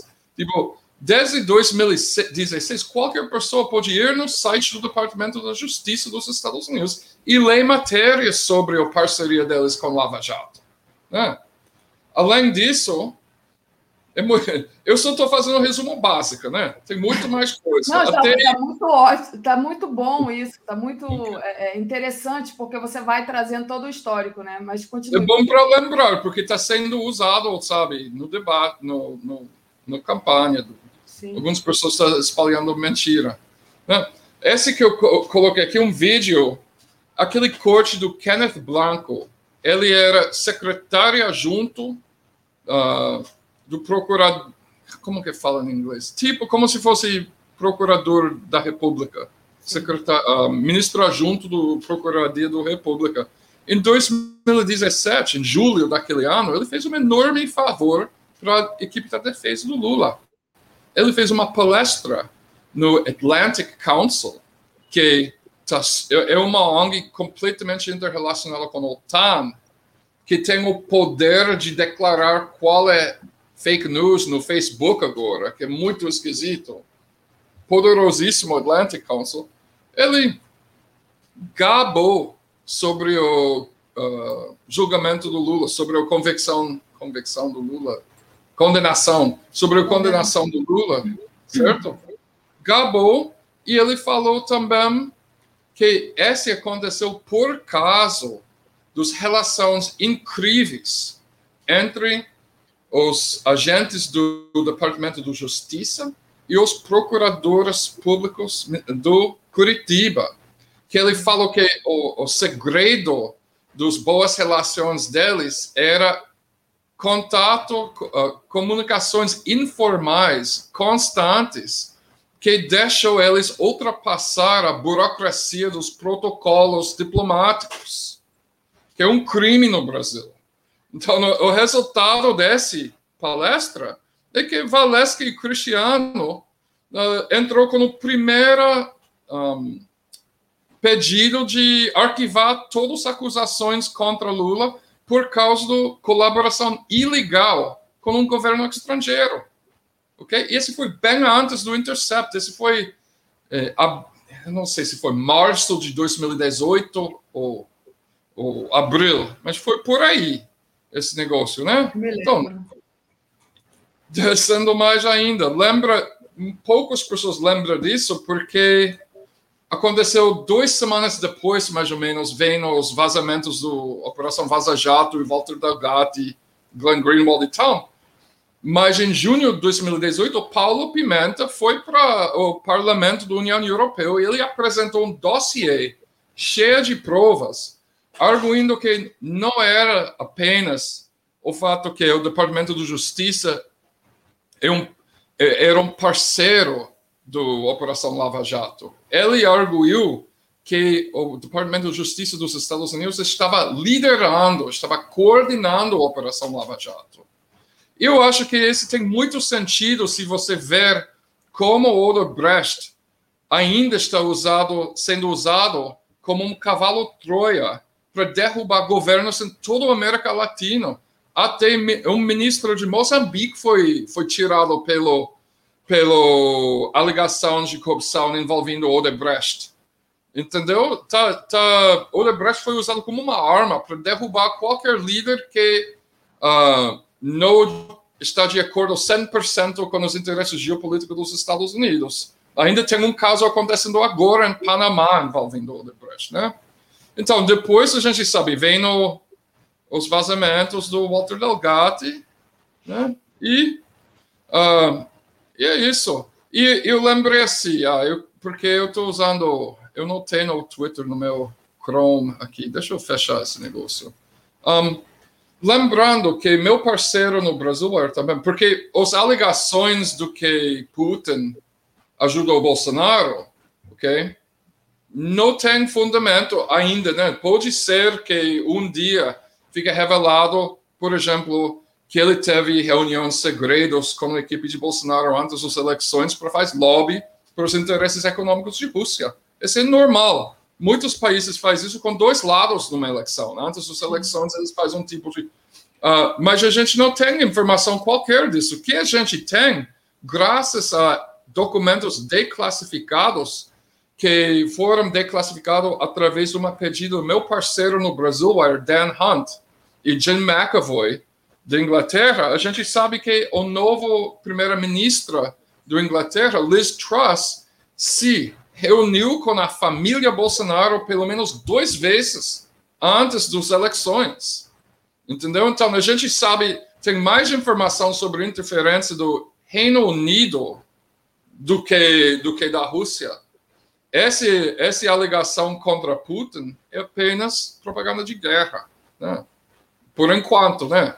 Mas eu imagino que, que é só isso. Só isso. É. Agora, fala. Não, eu ia falar é, propaganda de guerra para, digamos assim, manchar a, a, a imagem mais é, do Putin, né? Quer dizer, é uma, é uma manipulação ali de, de opinião pública. E é interessante, porque aí você, a gente vê como que o Bolsonaro está por baixo, né? Na opinião pública em geral do mundo. Enfim, era só um comentário mesmo. Não, Mas, é verdade, Daphne, uma boa observação. E eu acho que o fato que a máquina do Estado estadunidense está associando Bolsonaro com Putin agora, é um bom sinal que, por, pelo menos, não parece que eles vão interferir a favor do Bolsonaro nessas eleições, né? Tem isso. Pode ser que eles vão tentar minar um futuro governo de Lula. Eles vão, com certeza, né? Mas primeiro é a gente não dá para confiar, né? O, Brian, deixa eu agradecer aqui ao pessoal é, que nos enviou aqui superchat. Muita gente te dando os parabéns, te felicitando, te desejando tudo de bom. Queria dizer, é, a Beta Alice pediu meu e-mail, então meu e-mail daqui do 247 é Daphne, com F mudo, arroba brasil247.com.br. É, para assuntos de 247, para assuntos pessoais, Daphne Aston, meu nome, com SH, arroba gmail.com. E queria dar os parabéns para Roseli Gonçalves, que é aniversário dela hoje também. Então, Roseli, sinta-se abraçada, beijada e acarinhada. Roseli, que está sempre aqui com a gente, ela que participa lá de Bremen. A... Roseli, hoje também é meu aniversário do BB King, a lenda do música blues. Muito bom, vou escutar, porque sextou, né? Então, quando acabar aqui, eu vou escutar BB King. Muito bom. É, deixa eu agradecer a Ana Lúcia Mello, que te dá parabéns, a Luiz Benevides, é, meu parabenevides ao Brian, é, é, 13 Tears for Brian, Jairo Costa, bom dia, Daphne Brian, Jovem Pan percebeu que o Ciro é uma linha auxiliar do Bozo e dar espaço para ele, parabéns ao Brian, muito bom, Jairo, exatamente. Bruno Seron também está dando parabéns. Uh, Dari Cesarim Sobrinho, Supla canta melhor que todos os sertanos. Ah, essa aqui o Léo tinha lido. O Rinaldo Oliveira. Parabéns, Brian, felicidades, um grande abraço. 55 anos é só o começo. E aqui dá parabéns em inglês também, que venham mais 55. José Francisco também manda aqui um apoio sem mensagem. Então, dito isso, daqui a pouco a Natália deve estar entrando aqui para conversar conosco. É, falando especificamente dessa, dessa questão, e isso aí a gente nem é, tinha pensado em falar aqui hoje, dessa questão de, dessa matéria que você colocou ali, daquele. É, daquela. Como é que se diz? Figura estadunidense que ele fala, agradece aos promotores brasileiros por terem, é, enfim, facilitado, é, facilitado os trâmites, né? É, dessa cooperação entre os promotores, a promotoria brasileira e os americanos. Ontem eu estava assistindo a propaganda eleitoral do Bolsonaro, Brian, não sei se você chegou a assistir, e é criminoso o que eles estão fazendo. Eles estão dizendo que o Lula não é não foi inocentado. Aí pegam vários recortes da mídia brasileira dizendo o Lula não foi inocentado, é uma mentira. Aí dão um exemplo ali de, um, de uma. Ah, se uma pessoa rouba alguém, aí vai para a delegacia, e aí o, a, o policial que prendeu não era aquela delegacia, porque prendeu em outro bairro e ele foi solto.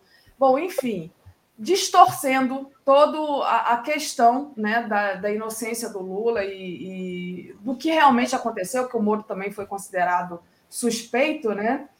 E eu queria que você falasse um pouco sobre isso, né? Dessa, de como eles usam essa questão né, dos pontos do que é legal e do que não é legal a seu bel prazer, na verdade. Enfim, não sei se eu fui clara na minha pontuação, mas quando você trouxe essa questão especificamente dessa cooperação com os Estados Unidos, eu fico. É, é, eu fiquei ontem, eu fiquei besta com a propaganda do Bolsonaro, Brian. Ponto. Bom, eu, eu acho que nesse momento de conjuntura, a maioria do povo brasileiro não acredita em nada que Bolsonaro fala, né? E todo mundo está acostumado a propaganda eleitoral. Eu lembrei quando mudei para São Luís Maranhão, em 1991, morei num bairro popular, perto da Sogro.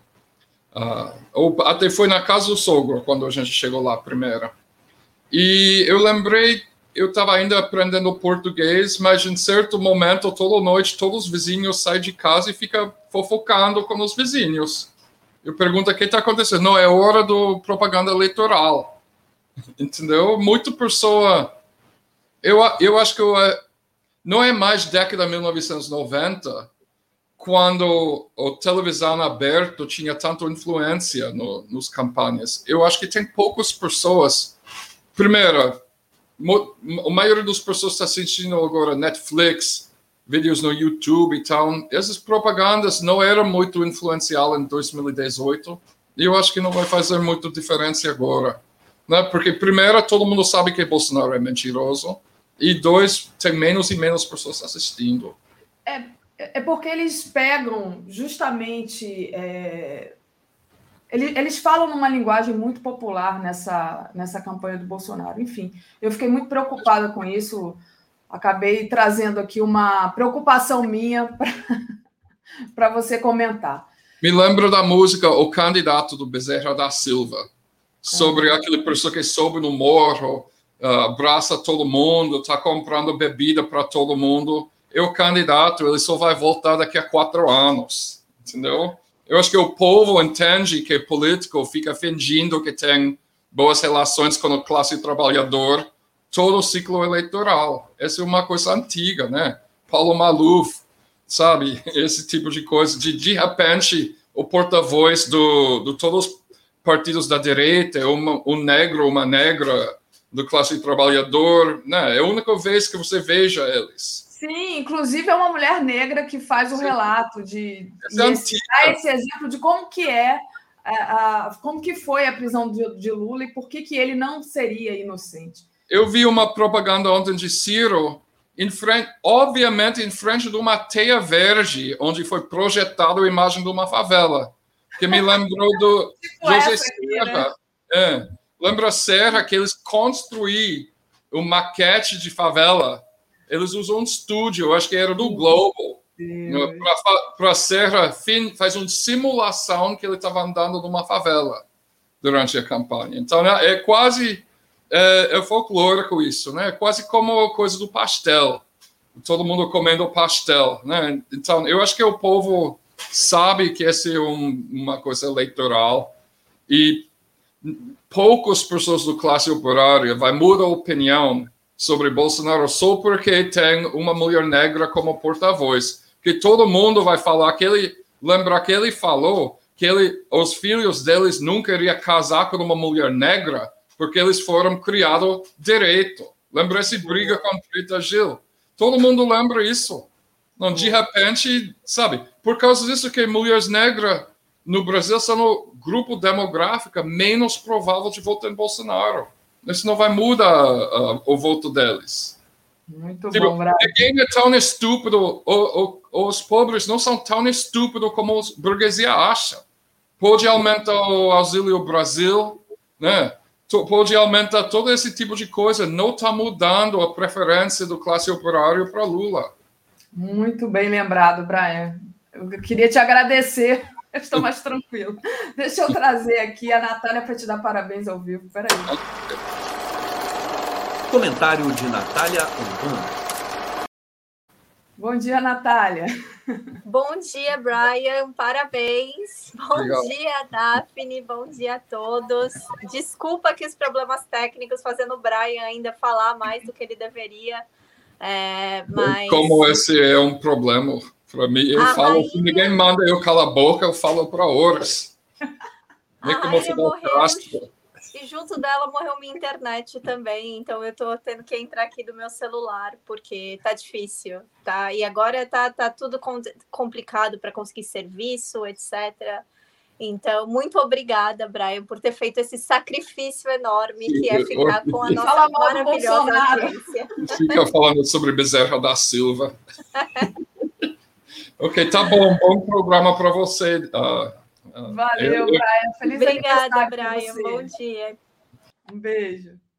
Muito bom. Aqui, ó, Luiz Benevides, Brian, é, lembrou da música do Bezerra da Silva, candidato Caô Caô. Gente, o Brian, vocês ficam dizendo que o Brian é americano, o Brian é mais brasileiro do que muita gente, tá? Muito bom. Natália, você falou aí, já deu a, a dica, né, do que a gente vai falar hoje. O, Olha, o, funeral da rainha deve estar aí mobilizando, é, enfim, inclusive, é, depois eu. Fala, fala em linhas gerais, mas depois a gente vai falar também do Bozo ter ido para o funeral, porque realmente a, é, a gente precisa, precisa entender isso. Olha, Daphne, mobilizando, acho que não seria a palavra, acho que a palavra é desmobilizando, porque assim, nada está funcionando direito é, tá tudo caótico, é, assim, é, tá num nível é, memético da internet, assim, que eu nunca achei que eu fosse ver fora do Brasil, sabe aquelas situações muito absurdas que a gente fala, isso nunca vai acontecer fora do Brasil. E eu falo isso não só daqui, mas eu falo, tipo, às vezes eu tenho outros países da América Latina, falo, no Brasil a gente é muito mais isso, isso, isso. Não, tá nesse nível é, tá num nível assim. parque de diversão fechando, montanha russa em respeito à morte da rainha, não pode se divertir. É, uma rede de pubs aqui, isso não é, isso não é brincadeira, isso é sério, uma rede de pubs no banheiro, eles têm essas máquinas que vendem camisinhas, em, colocar uma placa em respeito à morte da rainha, nós não estaremos vendendo camisinhas. É, eles estão fechando assim umas coisas tão absurdas, mas tão absurdas. É, Para você ter uma ideia, segunda-feira, é, que vai ser o funeral da rainha, não vai abrir supermercado, não vai funcionar transporte público, não vai funcionar nada. Vai ser assim pior do que segunda-feira de carnaval. Não vai funcionar absolutamente nada, nada, nada, nada, nada. É, e isso seria até engraçado se, por exemplo, o que eu estou falando de, de não funcionar, se não tivesse sido exposto pelo Open Democracy, que eles estão cancelando operações e consultas médicas nos hospitais aqui em respeito ao funeral da rainha. Quer dizer, ela morreu, você também pode ter a chance de morrer porque você não vai ter tratamento médico porque a rainha está morta. Isso é muito sério, porque eles cancelaram cirurgias que eles consideram eletivas, mas cirurgias, por exemplo, assim, ah, então, você tem câncer, mas você não está morrendo de câncer.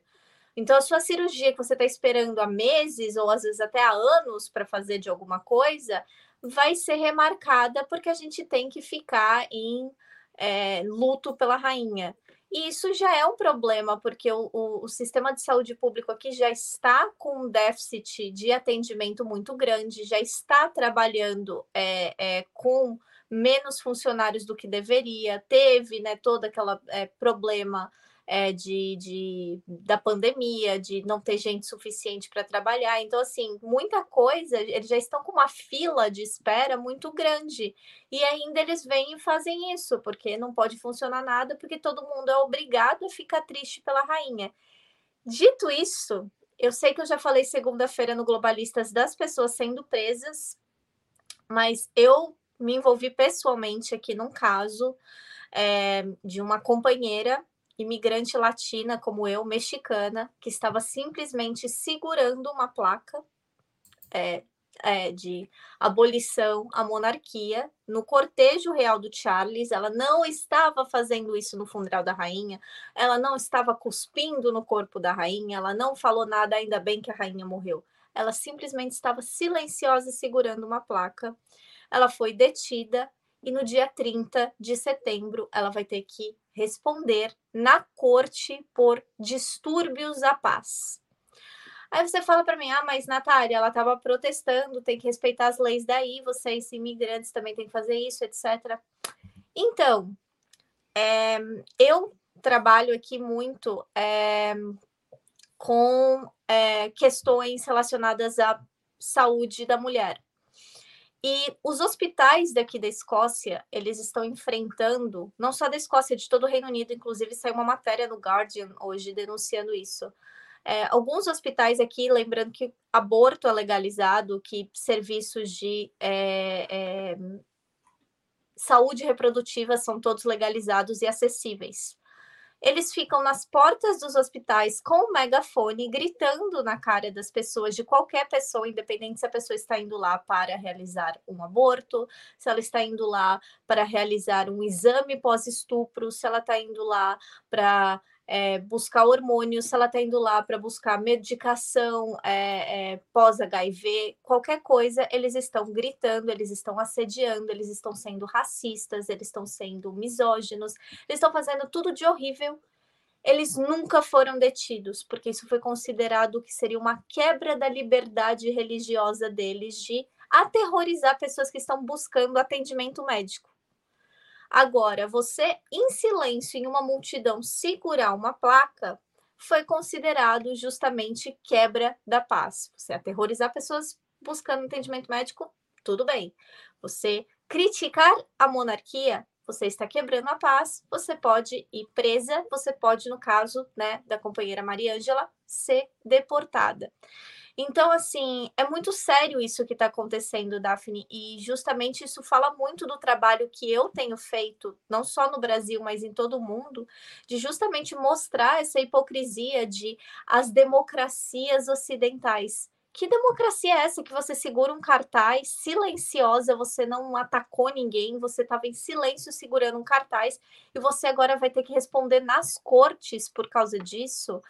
Mas ai, porque a China, porque a Venezuela, porque a Coreia Popular. Não, gente, é o Reino Unido, o mesmo país que acha que tem a moral de ir para o sul global, de ir para a América Latina, de dizer para a América Latina, de dizer para a Venezuela que eles não reconhecem o governo deles, que o governo deles não é democrático, de chamar a Nicarágua de ditadura, de chamar Cuba de ditadura, de é, atacar a China, de atacar qualquer outro país que não esteja de acordo com a agenda hipercapitalista deles.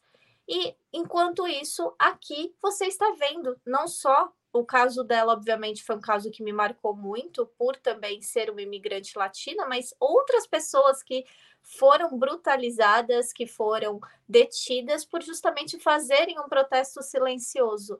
Então, assim, é, e ninguém está questionando, internacionalmente falando, cadê agora é, os Estados Unidos invadindo o Reino Unido para trazer a liberdade, democracia e paz? Cadê? Cadê a OTAN vindo aqui jogar bomba aqui, falando que aqui não tem democracia, que tem que libertar o povo? Não tem. Por que, que não tem? Porque justamente eles criam essas narrativas para deixar não só que a gente se ache é, que eles têm algum domínio sobre a, o nosso cenário político, mas também que eles são superiores a nós nessa questão de tipo saber o que é bom para o povo, saber que tipo de governo é bom, saber qual forma de governo é boa. São então, eles assim, que determinam o que é democracia e o que não é, né? Só que Exatamente. É. É, ontem eu estava até conversando aqui com um camarada do Partido Comunista Britânico, a gente estava falando da questão de observação eleitoral por causa das eleições do Brasil, e eu perguntei para ele, eu falei assim, você já leu alguma vez o documento da União Europeia a respeito das linhas de trabalho dele quando eles vão fazer é, observação eleitoral? Ele falou, não. Falou assim, é o documento mais colonial que eu já li na minha vida porque é basicamente eles dizendo: olha, nós temos o dever e a obrigação de manter a paz e a democracia no mundo. Nós quem, cara pálida? Vocês que mataram, que matam, que é, roubam, que genocidam, que é, continuam né, fazendo, é, cometendo atrocidades ou financiando aqueles que cometem atrocidades pelo mundo, então, assim, é, é, essa questão das prisões é muito séria, porque isso está sendo parcialmente censurado pela grande mídia. Ontem, por exemplo, a Maria Angela estava até reclamando para mim que ela foi é, a um. Ela deu uma entrevista para o NPR, que é, uma, é, é um programa nos Estados Unidos, um programa de rádio muito né, tradicional, etc., que é, é extremamente político, e censuraram as falas dela. Eles falaram das pessoas sendo detidas, falaram dos brancos sendo detidos, mas não falaram da latina sendo detida, porque disseram que a fala dela era muito radical, porque ela justamente levantou o fato de que ela, como pessoa que carrega é, dentro dela, no país, na terra natal dela, é, o povo dela, essas chagas do colonialismo que foram causadas pelas monarquias europeias, ela tinha a obrigação de levantar essa bandeira. Então, é, isso foi considerado radical demais, mas os outros não, tudo bem. Olha, estão prendendo, né, o, o branquinho inglês que, né, falou que o Charles não é o rei dele. Mas não falaram justamente dela, que de fato tinha uma crítica não só política, mas histórica em relação à monarquia. Então, assim, é muito triste, é muito preocupante que isso esteja acontecendo, porque a gente está vendo o mundo todo ser cúmplice em silêncio é, de todos esses absurdos que acontecem no Reino Unido. não é só uma crítica ao, ao sistema, não, é só, não era só uma crítica à monarquia ou não monarquia, era uma crítica ao que fez a monarquia. Não era isso que a Maria não era esse o ponto da Maria Ângela. Né? E aí é, são verdades que Exatamente. Não... Ela, inclusive, ela escreveu um manifesto. Eu não consegui abrir aqui, gente. Desculpa a minha internet mas ela é, se é, eu vou tentar, eu vou conversar com a Gisele, vou conversar com o pessoal aqui da editoria, Ai. se eu traduzo e publico no site, porque é um manifesto muito bonito, é um manifesto muito forte, em que ela exalta justamente as lutas que ainda que aconteceram, que ainda acontecem na América Latina e no mundo, né, essas é, lutas é, é, é, anti-imperialistas, essas lutas decoloniais, é, e falando que é, ela estava se sentindo extremamente é, corajosa por conta né, de, de, de, trazer essas lutas com ela, mas ao mesmo tempo que ela está assustada né, com, a, com, com a violência em que né, a coroa britânica está indo contra ela, né, o que chega a ser até é, po, é, é, irônico, poético, né, uma ex, né, uma, uma pessoa oriunda de uma colônia, né, uma mulher mexicana, passando por é, é, represálias na mão da, da, da, monarquia mais popular, vamos dizer assim, do mundo. Olha aí, cineastas. tá aí o roteiro já do filme, quem quiser, né? Deixa eu agradecer aqui o Ali Oliveira, que enviou dois superchats para gente, pedindo é, um recorte do Brian falando sobre a Lava Jato e também é, dando parabéns para ele. Então, obrigada, Lia, está sempre aqui conosco. Né? Agora, o fato é, é né, lógico que essa questão é muito importante, mas domingo vai ter essa recepção lá no Palácio de Buckingham, e que vai ser realmente o evento oficial do Estado para antes desse funeral, né? E, e vai receber, receber os chefes de Estado como o Bolsonaro, o Macron, o Biden, enfim, vai receber lá o. Toda vez que eu falo Rei Charles, eu, eu penso. Coitado. Coitado, né? Coitado, não merece. É... Diga, Natália. Eu gostei muito de um editorial que o The Canary, que é uma mídia que eu já colaborei aqui, que é uma mídia também alternativa, uma mídia de esquerda, escreveu a respeito desses, desses chefes de Estado, né? vindo para cá, que era assim, o funeral da rainha se tornou uma festa, né, uma cerimônia do chá para senhores de guerra e ditadores. Aí eu pergunto para vocês, tá errado? Quem que vai estar tá lá? Um, Macron, é, o presidente da Coreia do Sul, monarcas da, da, da Escandinávia, o Erdogan, o Bolsonaro, obviamente, o Biden, é, é, é, pessoas né, da, da, das monarquias do Oriente Médio. Então, assim, errado não tá, gente, porque não, não, eu acho que a pessoa menos problemática que vai estar tá lá, e ela tem que estar tá lá por razões de é, é ser é, membro, né, de ser a primeira ministra de um país membro, né, do Commonwealth, é a Jacinda Ardern, né, que é de centro-esquerda, né, social-democrata lá da trabalhista, né, da, perdão, da, da Nova Zelândia. Mas o resto é só pessoas que têm um histórico extremamente sangrento, né, de uma trajetória política extremamente sangrenta. Então isso diz muito sobre o que que a que, quem que o governo britânico mantém como seus aliados e não só o governo, mas também a coroa, né? Porque vamos dizer, vamos lembrar, né, novamente que o dinheiro, né, da família real não está somente em ser rica, né? A família real tem negócios, né? A família real tem é, investimentos em diversas coisas, inclusive, né, em paraísos fiscais, inclusive é, é, é, em, em, negócios, muitas vezes, em vendas de armas, né? O, recentemente o Declassified falou sobre o relacionamento, né? Que o príncipe rei Charles agora, né?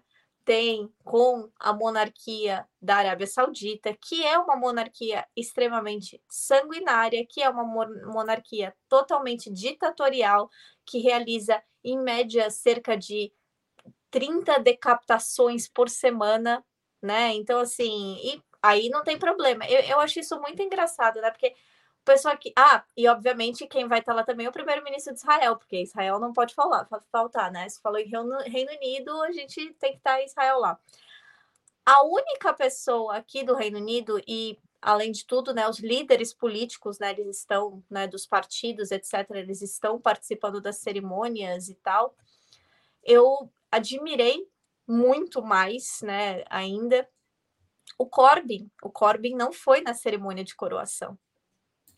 Ele mandou, né, uma nota muito, assim, nota de imprensa. Ah, ela era uma, né, a rainha falava quando a gente se encontrou, ela falava sobre geleias e é, era uma mulher idosa que triste que uma idosa morreu. Foi mais ou menos assim.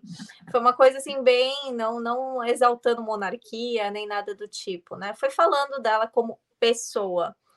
Mas o Corbyn, né, ele não foi né, nessa na, na, na missa e ele não foi na coroação e é, eu acho que isso mostrou mais uma vez por que o establishment político britânico não está não estava preparado para ele. E até que é engraçado né, você fazer essa comparação, o Keir Starmer, que é o novo líder né, do Partido Trabalhista, mandou, né? Ele fez, né? Toda a rede social do, do Partido Trabalhista está de luto ele proibiu qualquer pessoa do Partido Trabalhista de dar entrevistas nesse período né, de luto e disse que a, a, a, as únicas coisas que eles podem falar no momento são notas de pesares que vão ter que passar pela assessoria central do partido antes de poder falar qualquer coisa.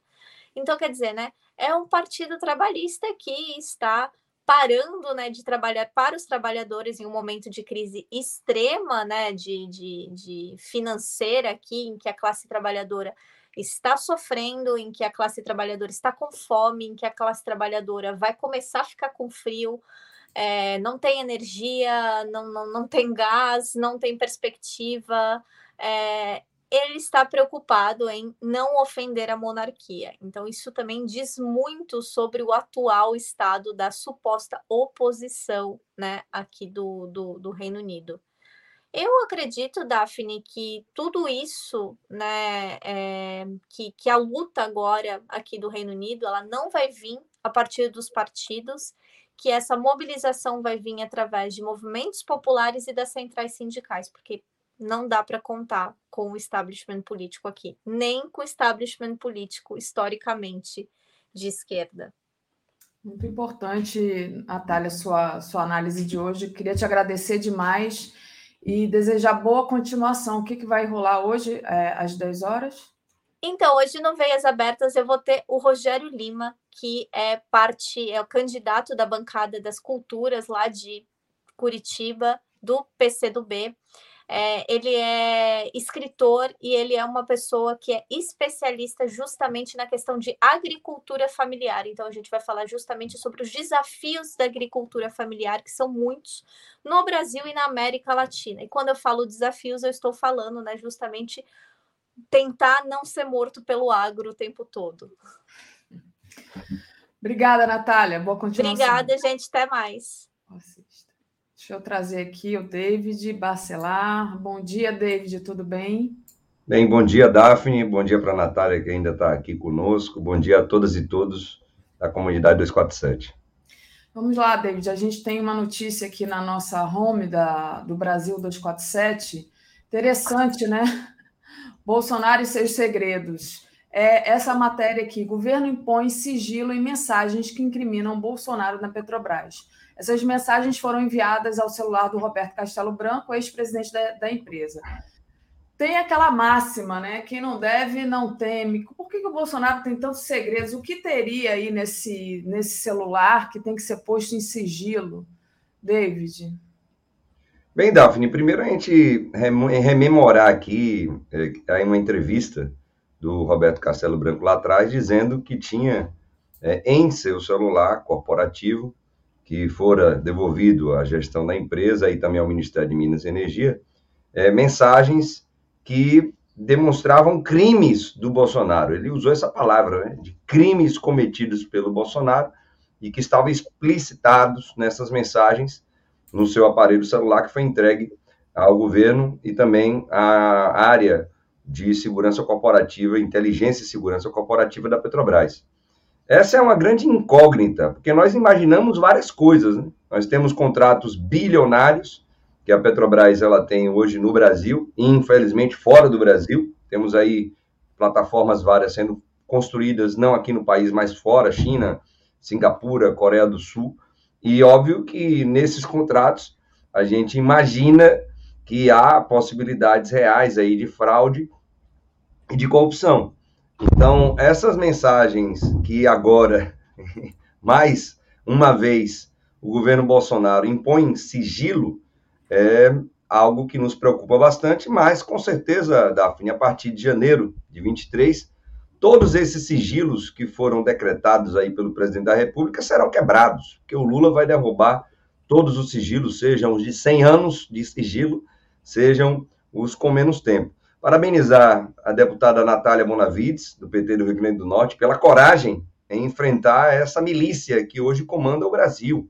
É, o senador Jean Paul Prats também foi um dos que pediu informações, requereu informações a partir da mesa do Senado, a deputada a partir da mesa da Câmara, sobre essas informações que, como está bem dito nessa matéria 247, foram decretadas sigilosas. Imaginemos então, Daphne, o que é que tem nessas mensagens, porque o ex-presidente da Petrobras, Roberto Castelo Branco, disse que as mensagens elas tinham conteúdos nada republicanos.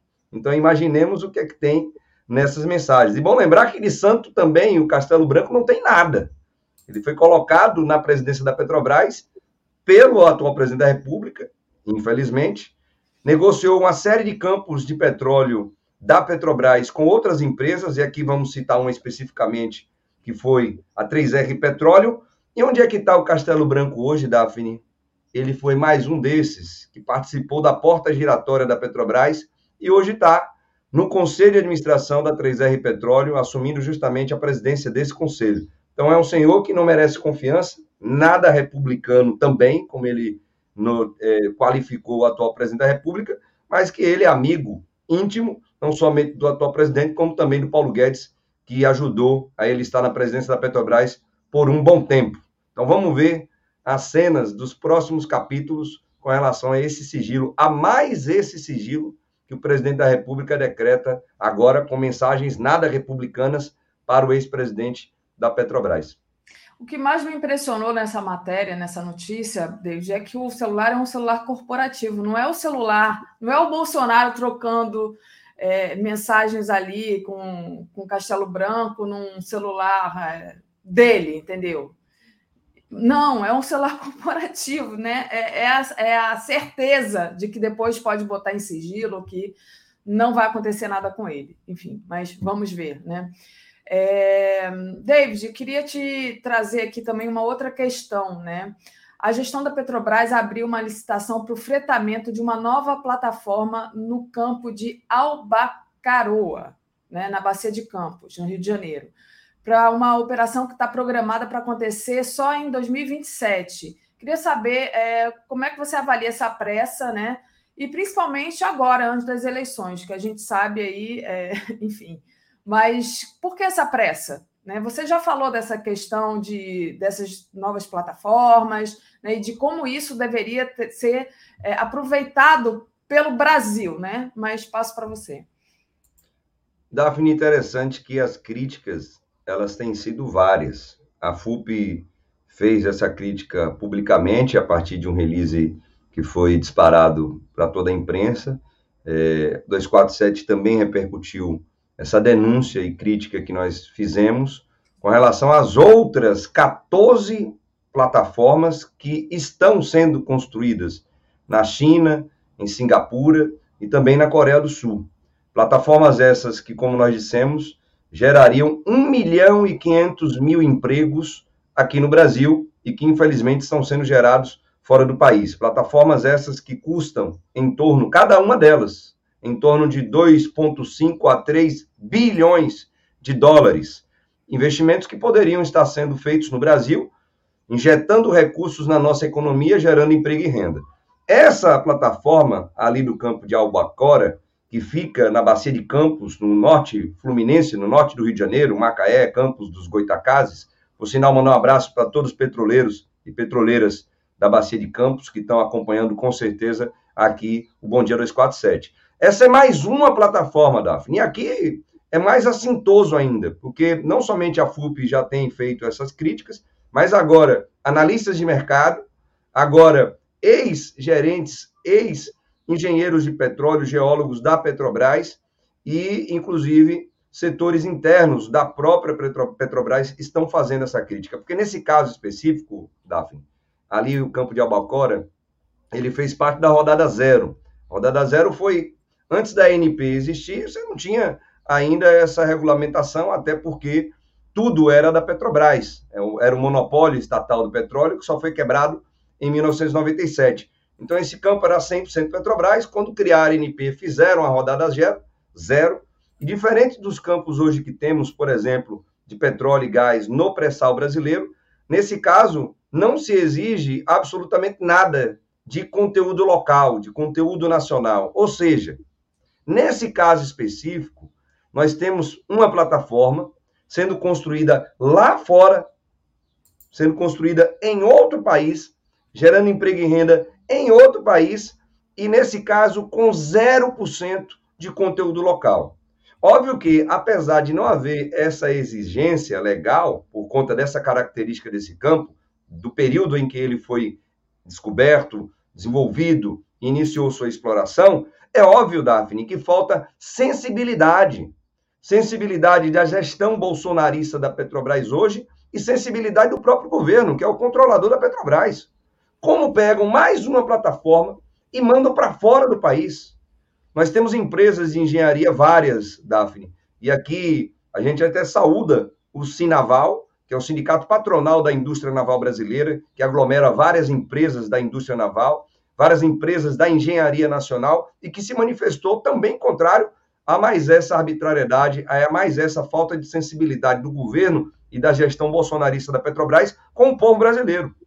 A economia que está ainda assim em recessão, apesar dos suspiros que dá, os empregos ainda estão em baixa, nós temos ainda uma alta taxa de desemprego no país, apesar da baixa queda que nós tivemos nos últimos dois meses, e vem o governo, vem a gestão atual da Petrobras e manda para fora do Brasil a construção de mais essa plataforma do campo agora de Albacora. Ficamos não somente tristes com essa situação, mas indignados e com certeza absolutíssima, minha companheira Daphne. Esse tema não somente aparecerá, como já está aparecendo na boca do presidente Lula, porque ele já disse que ele vai, quando estiver de novo sentado na cadeira de presidente da República, fazer com que a Petrobras ela cumpra esse papel social, esse papel de indutora da economia brasileira. É inadmissível o que nós estamos vendo hoje, mas nós resolveremos isso no dia 2 de outubro, com fé em Deus e com fé principalmente no povo brasileiro e nas pessoas que estão aqui nos acompanhando, que já estão virando vários votos,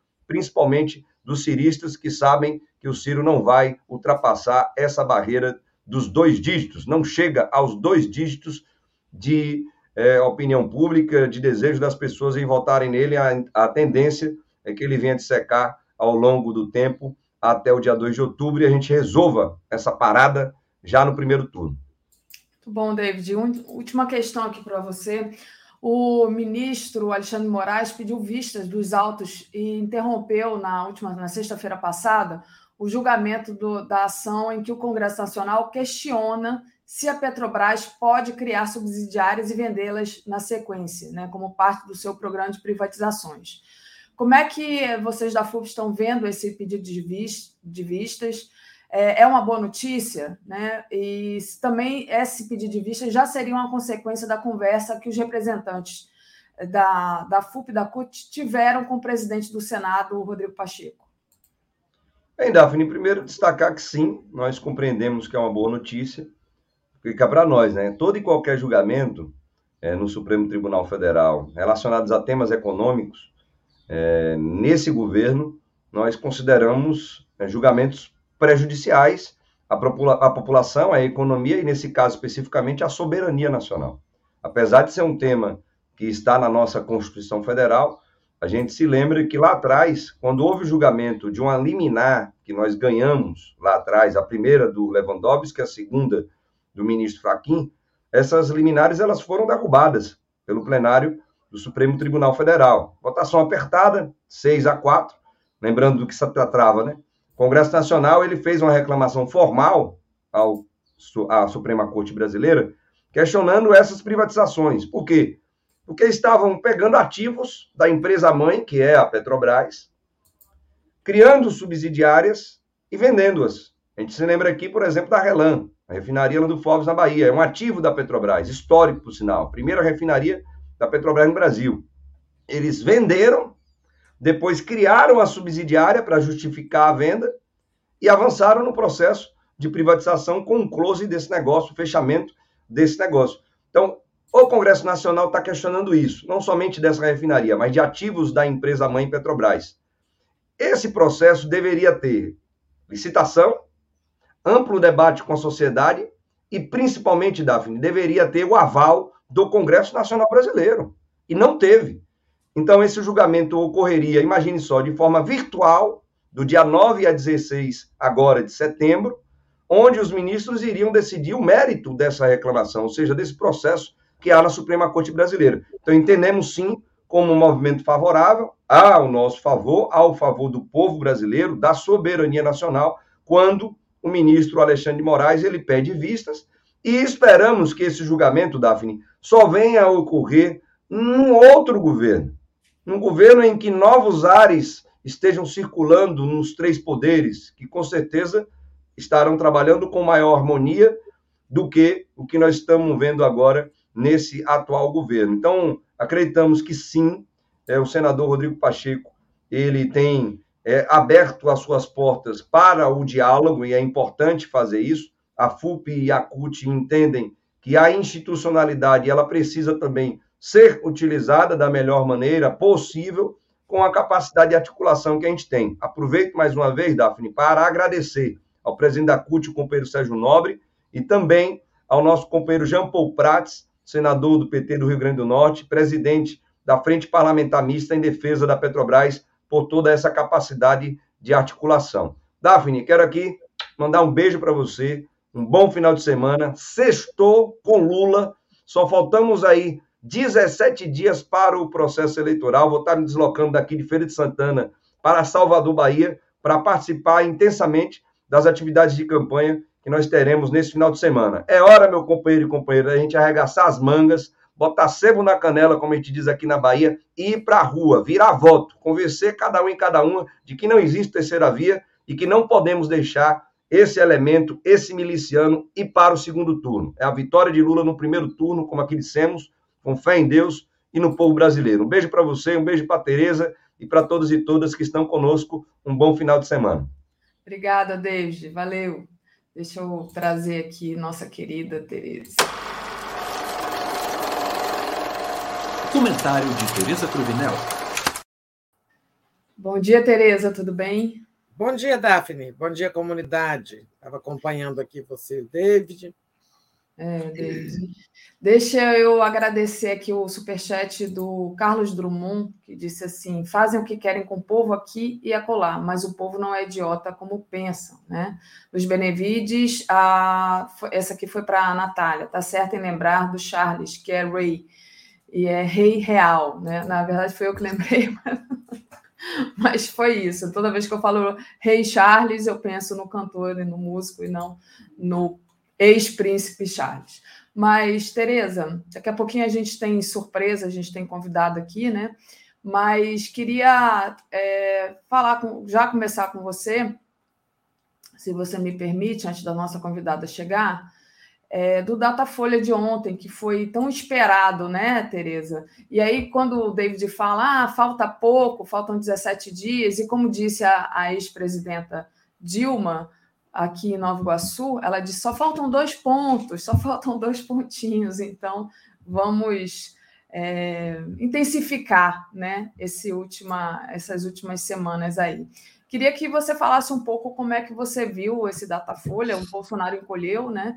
E, e aí também, se, se a gente tiver tempo, falar do Lula, que avançou em São Paulo e aqui no Rio.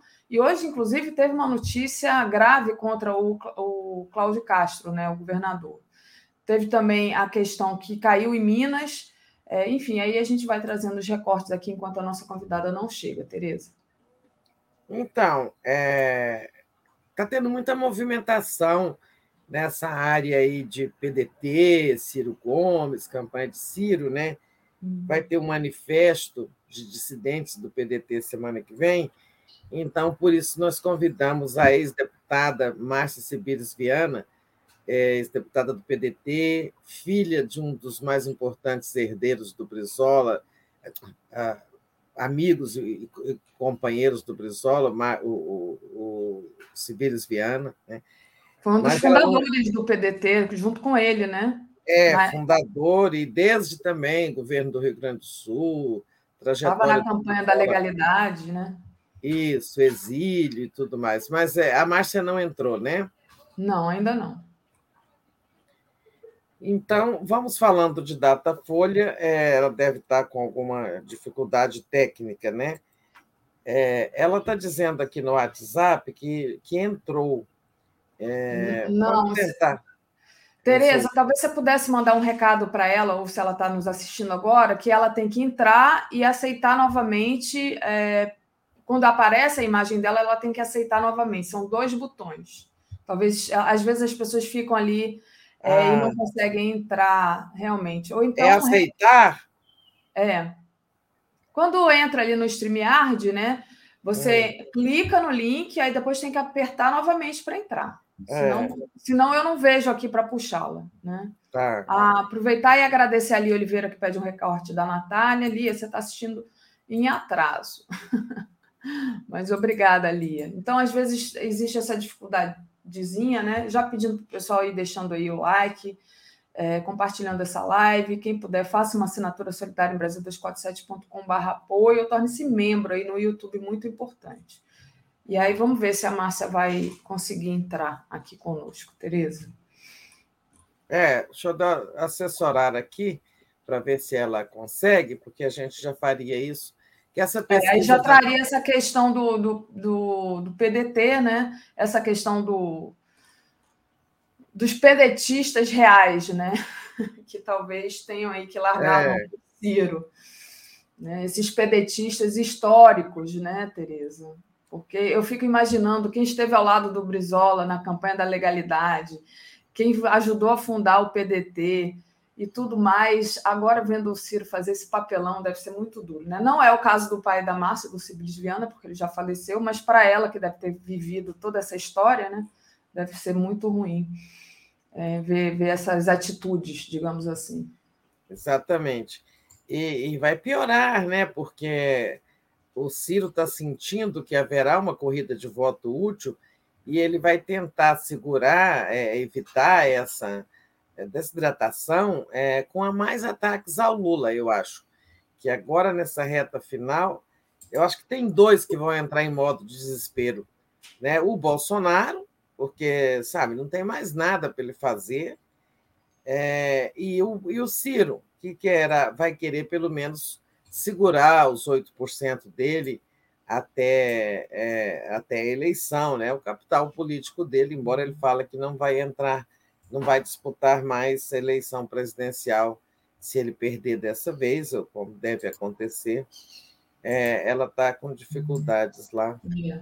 Ô, Tereza, eu enviei de novo o link para você, da nossa transmissão aqui, para você reenviar para a Márcia para ver se ela consegue. É, então, se você puder encaminhar o link para ela, Aí eu acho que vai, vai dar certo. Aproveitar e ler aqui o Pedro Gustavo, que diz: Tereza, Lula menos 4 em Minas Gerais. Há 16 dias pode ter virado. O pessoal está muito preocupado com Minas Gerais. Lembrando que ontem o, o Lula teve Montes Claros, né? Fez falas potentes ali mas de fato Minas é uma, é uma questão que aparece aqui no chat, né? Qual seria a estratégia melhor né, do Lula agora com essa queda em Minas Gerais, o que fazer, né? Como todo mundo diz, Minas Gerais é muito importante, né, Tereza? É, eu acho que lá em Minas, ó, falando de Minas, de Lula por estados, é, é, eu estou achando que isso não vai dar certo. É, é, falando de Minas por estado, então, é, o, o Lula é, está com 43 e o Bolsonaro com 33. Então, não, estou achando que esse número meu está errado. Espera aí, eu posso pegar aqui para você e já compartilhar. Deixa eu só abrir eu, aqui. É, às vezes eu anoto no meu caderno aqui e erro na, trans, na transcrição. Hum, vamos lá, espera aí. É, vamos lá aos dados de Minas. Eu acho que é 45 a 33, né? Deixa eu botar aqui. É, Datafolha. Minas. Vamos lá.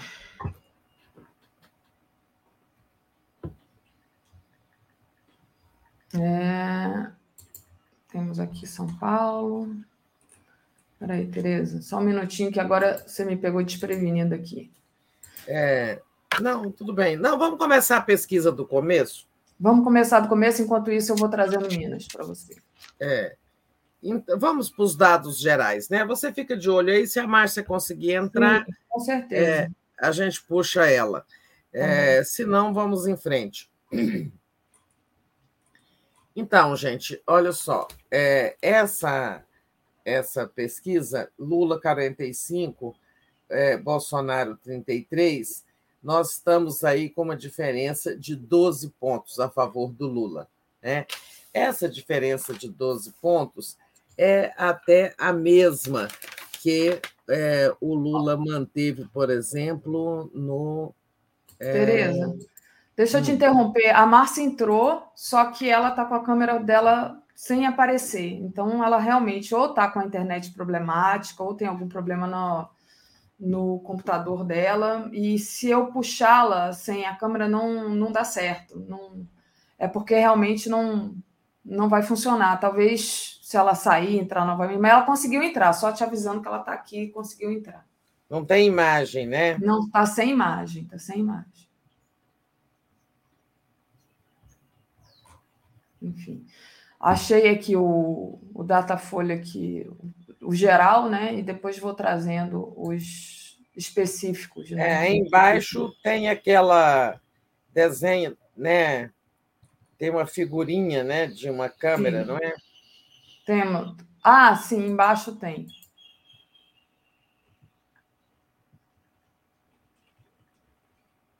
Embaixo tem a, ela tá, tá aqui, mas não está aparecendo para gente. Enfim. É. Mas tá vamos bom. lá, vamos, vamos, vamos em frente e se ela conseguir arrumar, a gente traz ela aqui depois. Então, 12 pontos de diferença a favor do Lula. Ele que tinha, olha só, na pesquisa IPEC, ele estava com 15, né? Isso tudo essa semana. E na Quest ele estava com 8. Eu sempre disse aqui, o Datafolha vai trazer algo no meio porque o Datafolha usa uma quantidade, uma porcentagem de eleitores até dois salários mínimos, que não é tão alta quanto o IPEC, nem tão baixa quanto a Quest. Né? Uhum. É, o, o, IPEC usa 58, o Quest usa 39, mais ou menos, e o, e o, e o Datafolha 51. Então, isso é que explica essas grandes diferenças. Eu acho bastante realista esse, esse recorte nessa quantidade, essa porcentagem de brasileiros, é 51% nessa faixa de renda de dois salários mínimos. Isso é importante porque esse segmento de renda é quem vai decidir a eleição, é metade mais um do eleitorado. Né? É, então, assim, é, o Bolsonaro é, só tem a, a, a, lamentar, porque nada deu efeito, né? É, não surtiu efeito aí, nem o 7 de setembro, nem segunda parcela do auxílio, é, nem nada, né? Nada disso que estava previsto. A rejeição do Bolsonaro continuou altíssima, né? Em 53, aumentou é, dois pontos, a do Lula caiu um ponto, 38. Então, é mais uma notícia ruim para o Bolsonaro, né? uma notícia é, muito ruim, porque 53% que não votam nele de jeito nenhum vai ficando assim essa eleição é, de jogar toalha. Né? Segundo turno, é, o Lula aumentou sua vantagem em um ponto, agora tem 54, o Bolsonaro 38. É uma vantagem de 16 pontos para o Lula num eventual segundo turno. E aí, o que mais importa nesse momento, o que mais mobiliza as pessoas? Vai ter segundo turno? No Datafolha, o Lula está com 48 de votos válidos. No IPEC, ele teve 51, indicando possibilidade de vitória no primeiro. Na Folha, não, no Datafolha, não. É, mas, assim, isso não está decidido, né? Se vai haver segundo turno, é uma questão que será decidida nesses próximos dias, sobretudo na última semana da eleição, a última semana quando as pessoas realmente, muitos indecisos, é, né, é, fazem sua opção final, quando há migração de voto útil de candidatos é, sem chances para candidatos com chance. É, também a abstenção vai pesar muito, e isso é que vai definir é, o segundo, se haverá ou não segundo turno, porque o Lula pode muito bem conquistar eleitores que formem a maioria de 50% dos votos mais um. 50% dos votantes mais um voto garante o segundo turno. Né? Perfeito. É... Tereza, só te interrompendo, dizendo para a Márcia que eu estou que eu tô, é, conseguindo visualizar a Márcia aqui com a câmera, só precisa melhorar o enquadramento e fixar o celular para a gente poder trazê-la.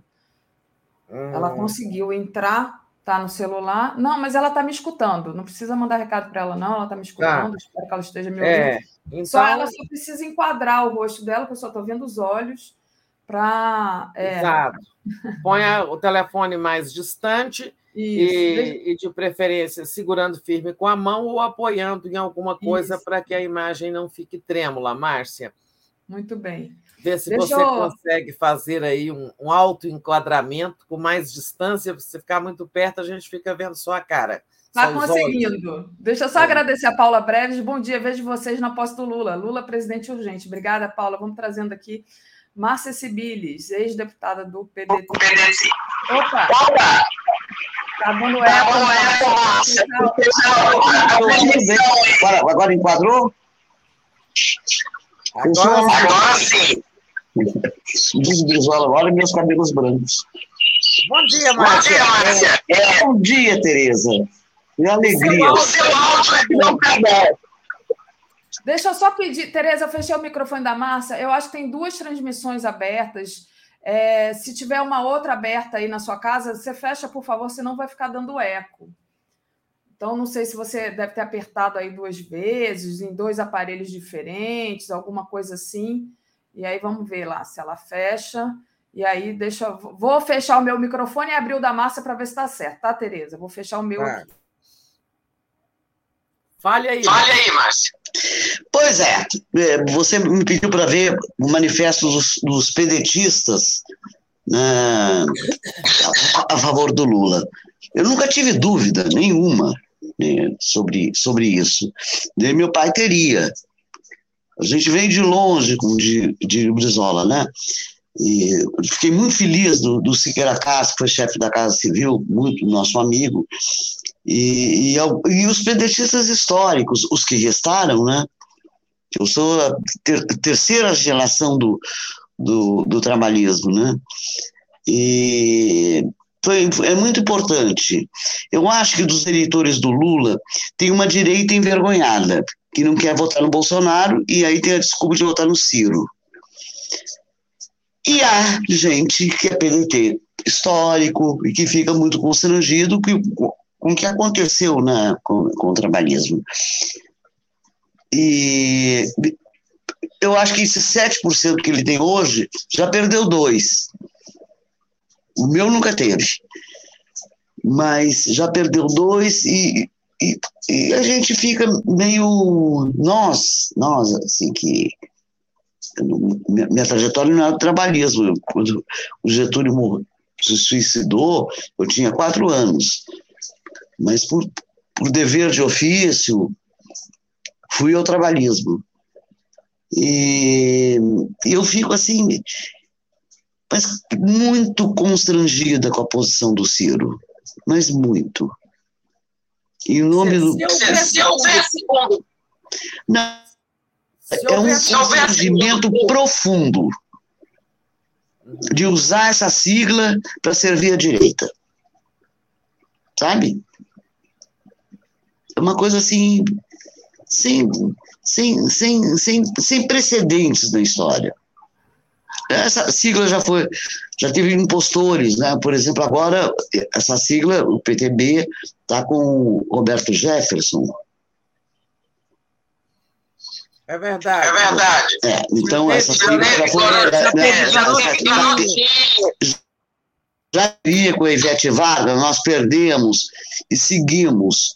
Eu tenho assim, uh, Tereza, e você me conhece bem, sabe como é que foi a minha luta na vida.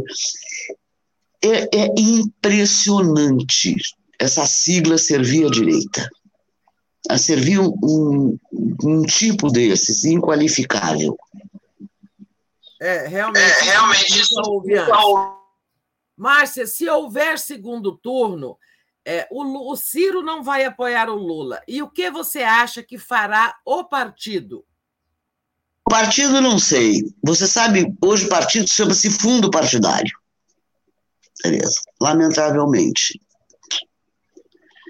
Mas eu sei que tem uma alma brisolista ainda, que pouco sobre, né? Uma alma trabalhista, aqueles que, que, que mesmo pela vertente de esquerda, como eu, que tem que estudar até para entender, para não falar ditadura de Vargas. Então é, é dificílimo, viu, Tereza? Mas eu tenho metade, até porque eu tenho dois netos. Um é PSOL e o outro é, é, é PDT. Até por, por apreço ao avô.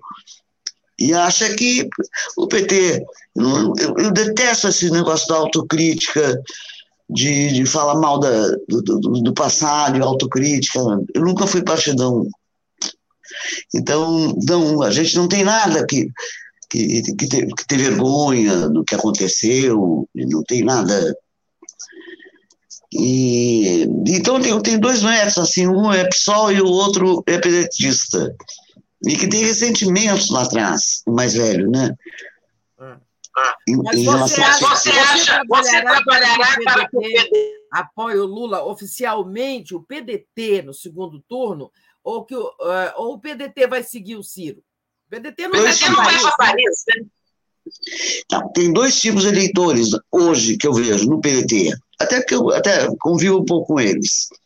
Aqueles que são do fundo, aqueles que estão na máquina do partido, aqueles que de fato têm ressentimentos, porque o Ciro, porque, porque o PT. E, é. e aqueles que são raiz. Esses, eu, eu te garanto, veja a entrevista do Siqueira Castro, né, que foi chefe da, da Casa Civil. Os de raiz estão completamente indignados e era Lula desde a primeira hora a não ser que o Ciro é, se juntasse.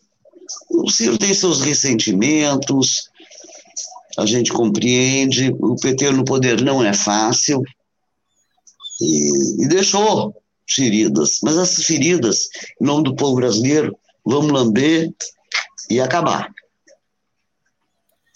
Tá certo. Tá certo. Então, você é do você grupo é que está com Lula desde o início, porque já entendia que está em questão uma, é, uma luta antifascista, um valor mais alto, né?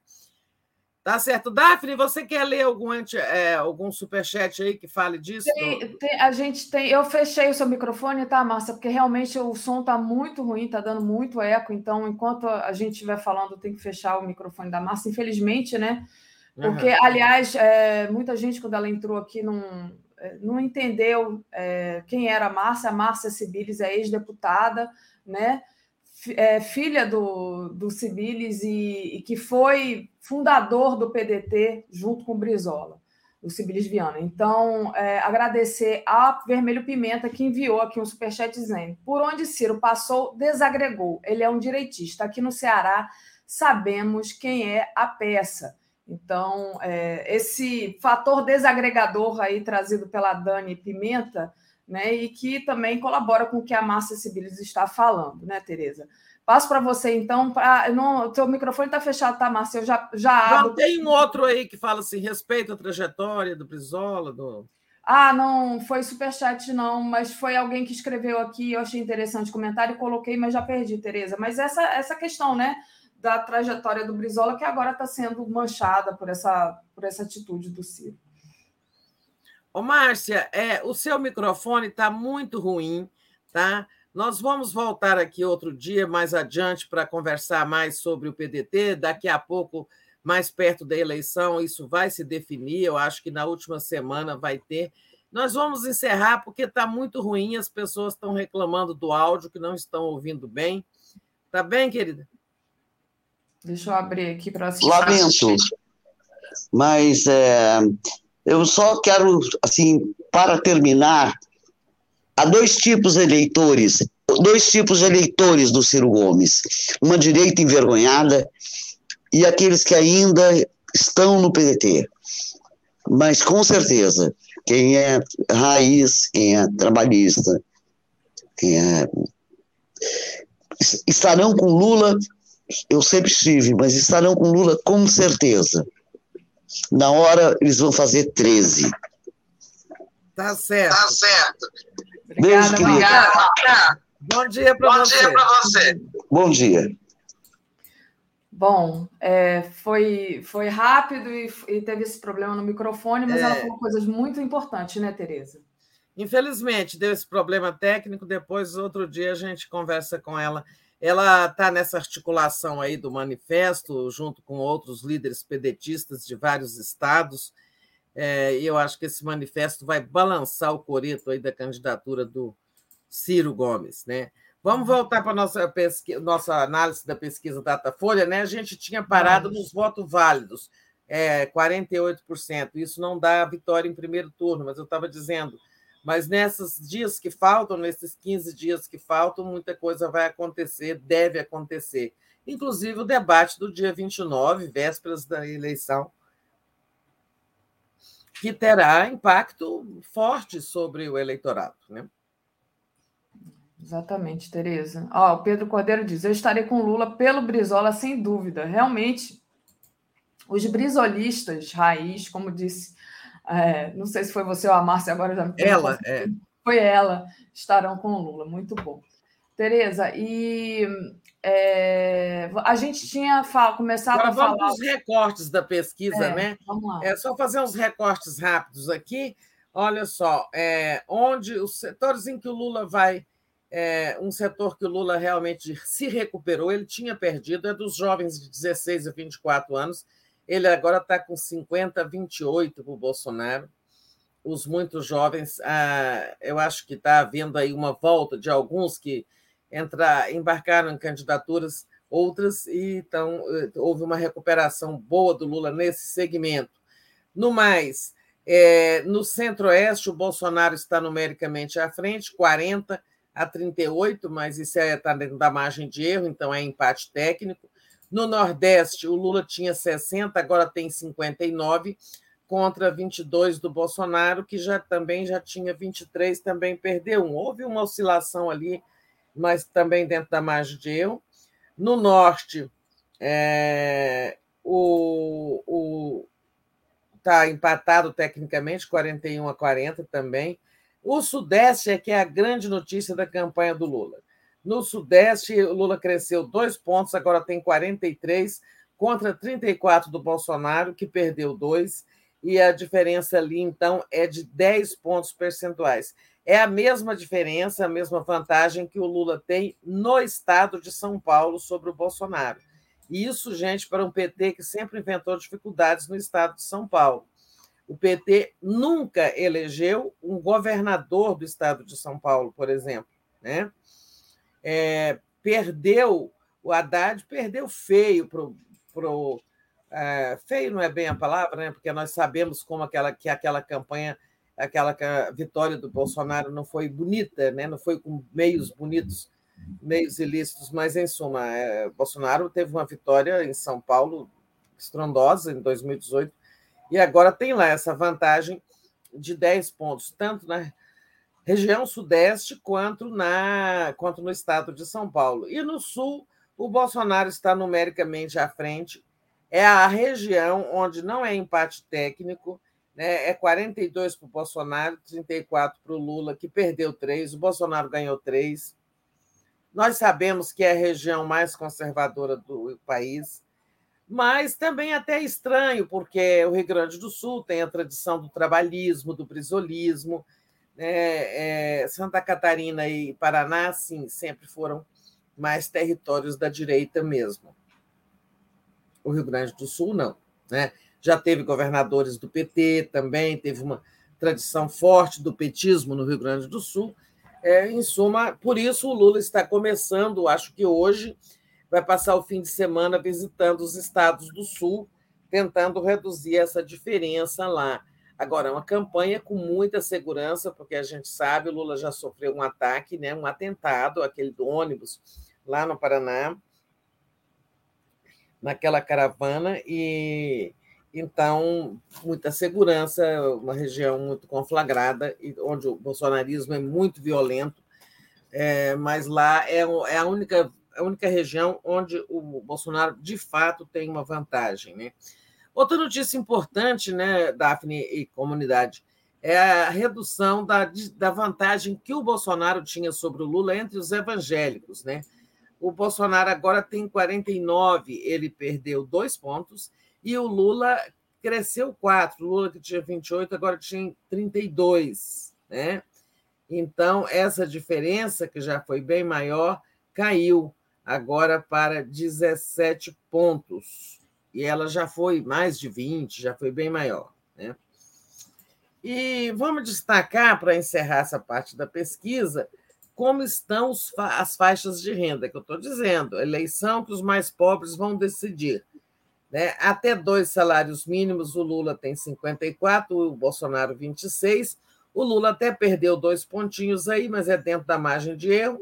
Ou seja, o Lula tem o dobro do Bolsonaro nesse segmento que é a metade da população, basicamente, reduzir, é, arredondando aí. Entre dois e cinco salários mínimos, o Lula tem 40, cresceu 13, e o Bolsonaro tem 39. Já tem uma espécie de empate técnico, espécie não, um empate técnico nessa classe C aí, né? É, um pouquinho mais remediada. Agora, olha como é o Brasil de 5 a 10 salários mínimos, o Bolsonaro tem 40 e o Lula 35. Né? 5 a 10, já a gente mais aquinhoada. E mais de 10 salários mínimos, o Bolsonaro segue em vantagem com 41 e 32 do Lula. É impressionante que estes melhor, de melhor renda, que por decorrência também têm maior instrução, sejam em sua maioria bolsonaristas, né? Isso eu acho muito impressionante.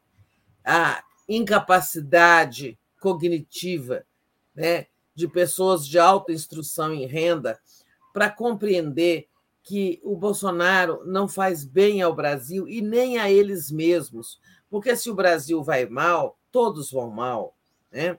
Eu acho isso muito impressionante. É, e agora, é, entre as mulheres, né, o Lula é, ficou estável. Lula 46, Bolsonaro 29, a diferença grande. É, eu acho que a pesquisa não captou muito esse episódio Vera Magalhães aí, sabe? Essa fala da a fala da Michele, de que a mulher tem que ser ajudadora de marido, né? essas coisas todas, eu acho que isso nunca, a pesquisa não captou, essa onda não chegou. Embora eu, eu não goste desse assunto Vera Magalhães, porque eu acho um horror quando um jornalista se torna é, notícia. Ela escreveu hoje, Daphne, eu vou falar um pouquinho desse assunto que não está na nossa pauta. A Vera Magalhães escreveu hoje que há algo de errado na democracia quando o jornalista vira notícia, é, vira até personagem de campanha, como ela virou. Eu acho assim, que nada justifica o que, o, o que o bolsonarismo faz com Vera Magalhães ou com qualquer mulher, e especialmente com as mulheres jornalistas que são muito atacadas. Eles têm realmente um gosto por atacar mulheres jornalistas. Acho que nada justifica é, ela ou qualquer outra tenha a, meu, a minha solidariedade. Agora, a, ela diz que é o seguinte: jornalista não deve ser notícia, não deve ser mesmo. Existe um velho refrão no jornalismo que é: jornalista não é notícia. Jornalista é para produzir notícia, analisar notícia, apurar notícia, né? E não ser personagem da notícia. Mas ela não fazia isso, por exemplo, quando eu, jornalista, é, presidente da TBC TV Brasil, era muito atacada por ela e a própria é, é, emissora, né? Porque ela achava que aquilo era um projeto petista que tinha que ser destruído. Né? Então, você vê as voltas que o mundo dá. Né? O Nassif escrevia ontem, e eu até tinha me esquecido, das matérias que ela fazia ah, porque a TV Brasil contratou o Nacif sem licitação. Hoje ela é contratada sem licitação da TV Cultura, que também é pública. Né? Enfim, eu não gosto muito desse assunto, mas acho que é, essa estabilidade entre as mulheres, com grande vantagem para o Lula, é, é, porque ainda não se captou esse evento desagradável que aconteceu com a Vera Magalhães. E, por fim, entre os homens, o Lula deu uma melhorada é, e o Bolsonaro, Lula ganhou um, Bolsonaro perdeu dois, estamos em 44 a 37. Aí vamos chegar naquele negócio. É, você viu o número de Minas, os votos para presidente dos três estados, que eu acho que eu anotei número errado aqui? É, tenho aqui, Tereza, peraí, que eu já tinha, já tinha, já tinha aberto e já fechei. Ah, Minas está aqui, peraí. Ah, não, é rejeição que eu tenho. Eu estava com a rejeição aqui, achando que é que rejeição do Bolsonaro. Em Minas é de 49%, de Lula, é. 38%. Mas o número de Minas, vamos lá. É... Um minuto, gente, porque não está aqui na central. Deixa eu ver se na matéria do 247. É, Lula 43, Bolsonaro a 33. Estava certo o meu número. Tá? Estava certo. É, é a minha anotação aqui. É, e então, isso aí é, são 10 pontos de diferença e, ele, e ela já foi bem maior. Né? É, eu não sei o que, que está acontecendo. É, o Lula caiu quatro pontos em Minas, né? menos quatro, ele tinha 47. Né? É, e o Bolsonaro subiu três. Tá? É, então, assim, se o Lula tinha 47 e o Bolsonaro tinha só 30, é o que eu estou falando, a diferença era 17 pontos, e agora é só de 10, né? Então, houve alguma coisa lá em Minas. Eu acho que foi a investida do Bolsonaro, que mandou até o Braga Neto para lá, passou a semana quase toda lá fazendo campanha. Não sei se o Zema está ajudando debaixo do pano, porque ele não quer assumir que é bolsonarista, o governador Zema, mas pode estar ajudando, empurrando votos para o Bolsonaro. O fato é que a diferença é, caiu e por isso o Lula mandou o Geraldo Alckmin também para Minas. A batalha pelos votos de Minas está forte, tá? E o próprio Lula foi a Montes Claros, no norte, enquanto o Geraldo Alckmin percorria mais o sul, o centro e o Triângulo Mineiro. É, então, a novidade é essa. Porque no Rio, o Lula até cresceu dois pontos, tá? 44 a 36, derrotando o Bolsonaro lá no seu ninho de serpente. Então, ali, é, oito pontos a favor do Lula, aumentou a diferença.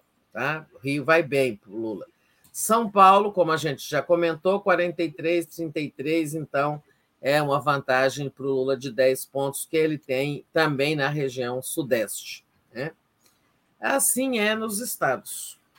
É, e aí vamos avançando. Uma, só tem notícia ruim para o Bolsonaro, só tem notícia boa para o Lula nessa pesquisa.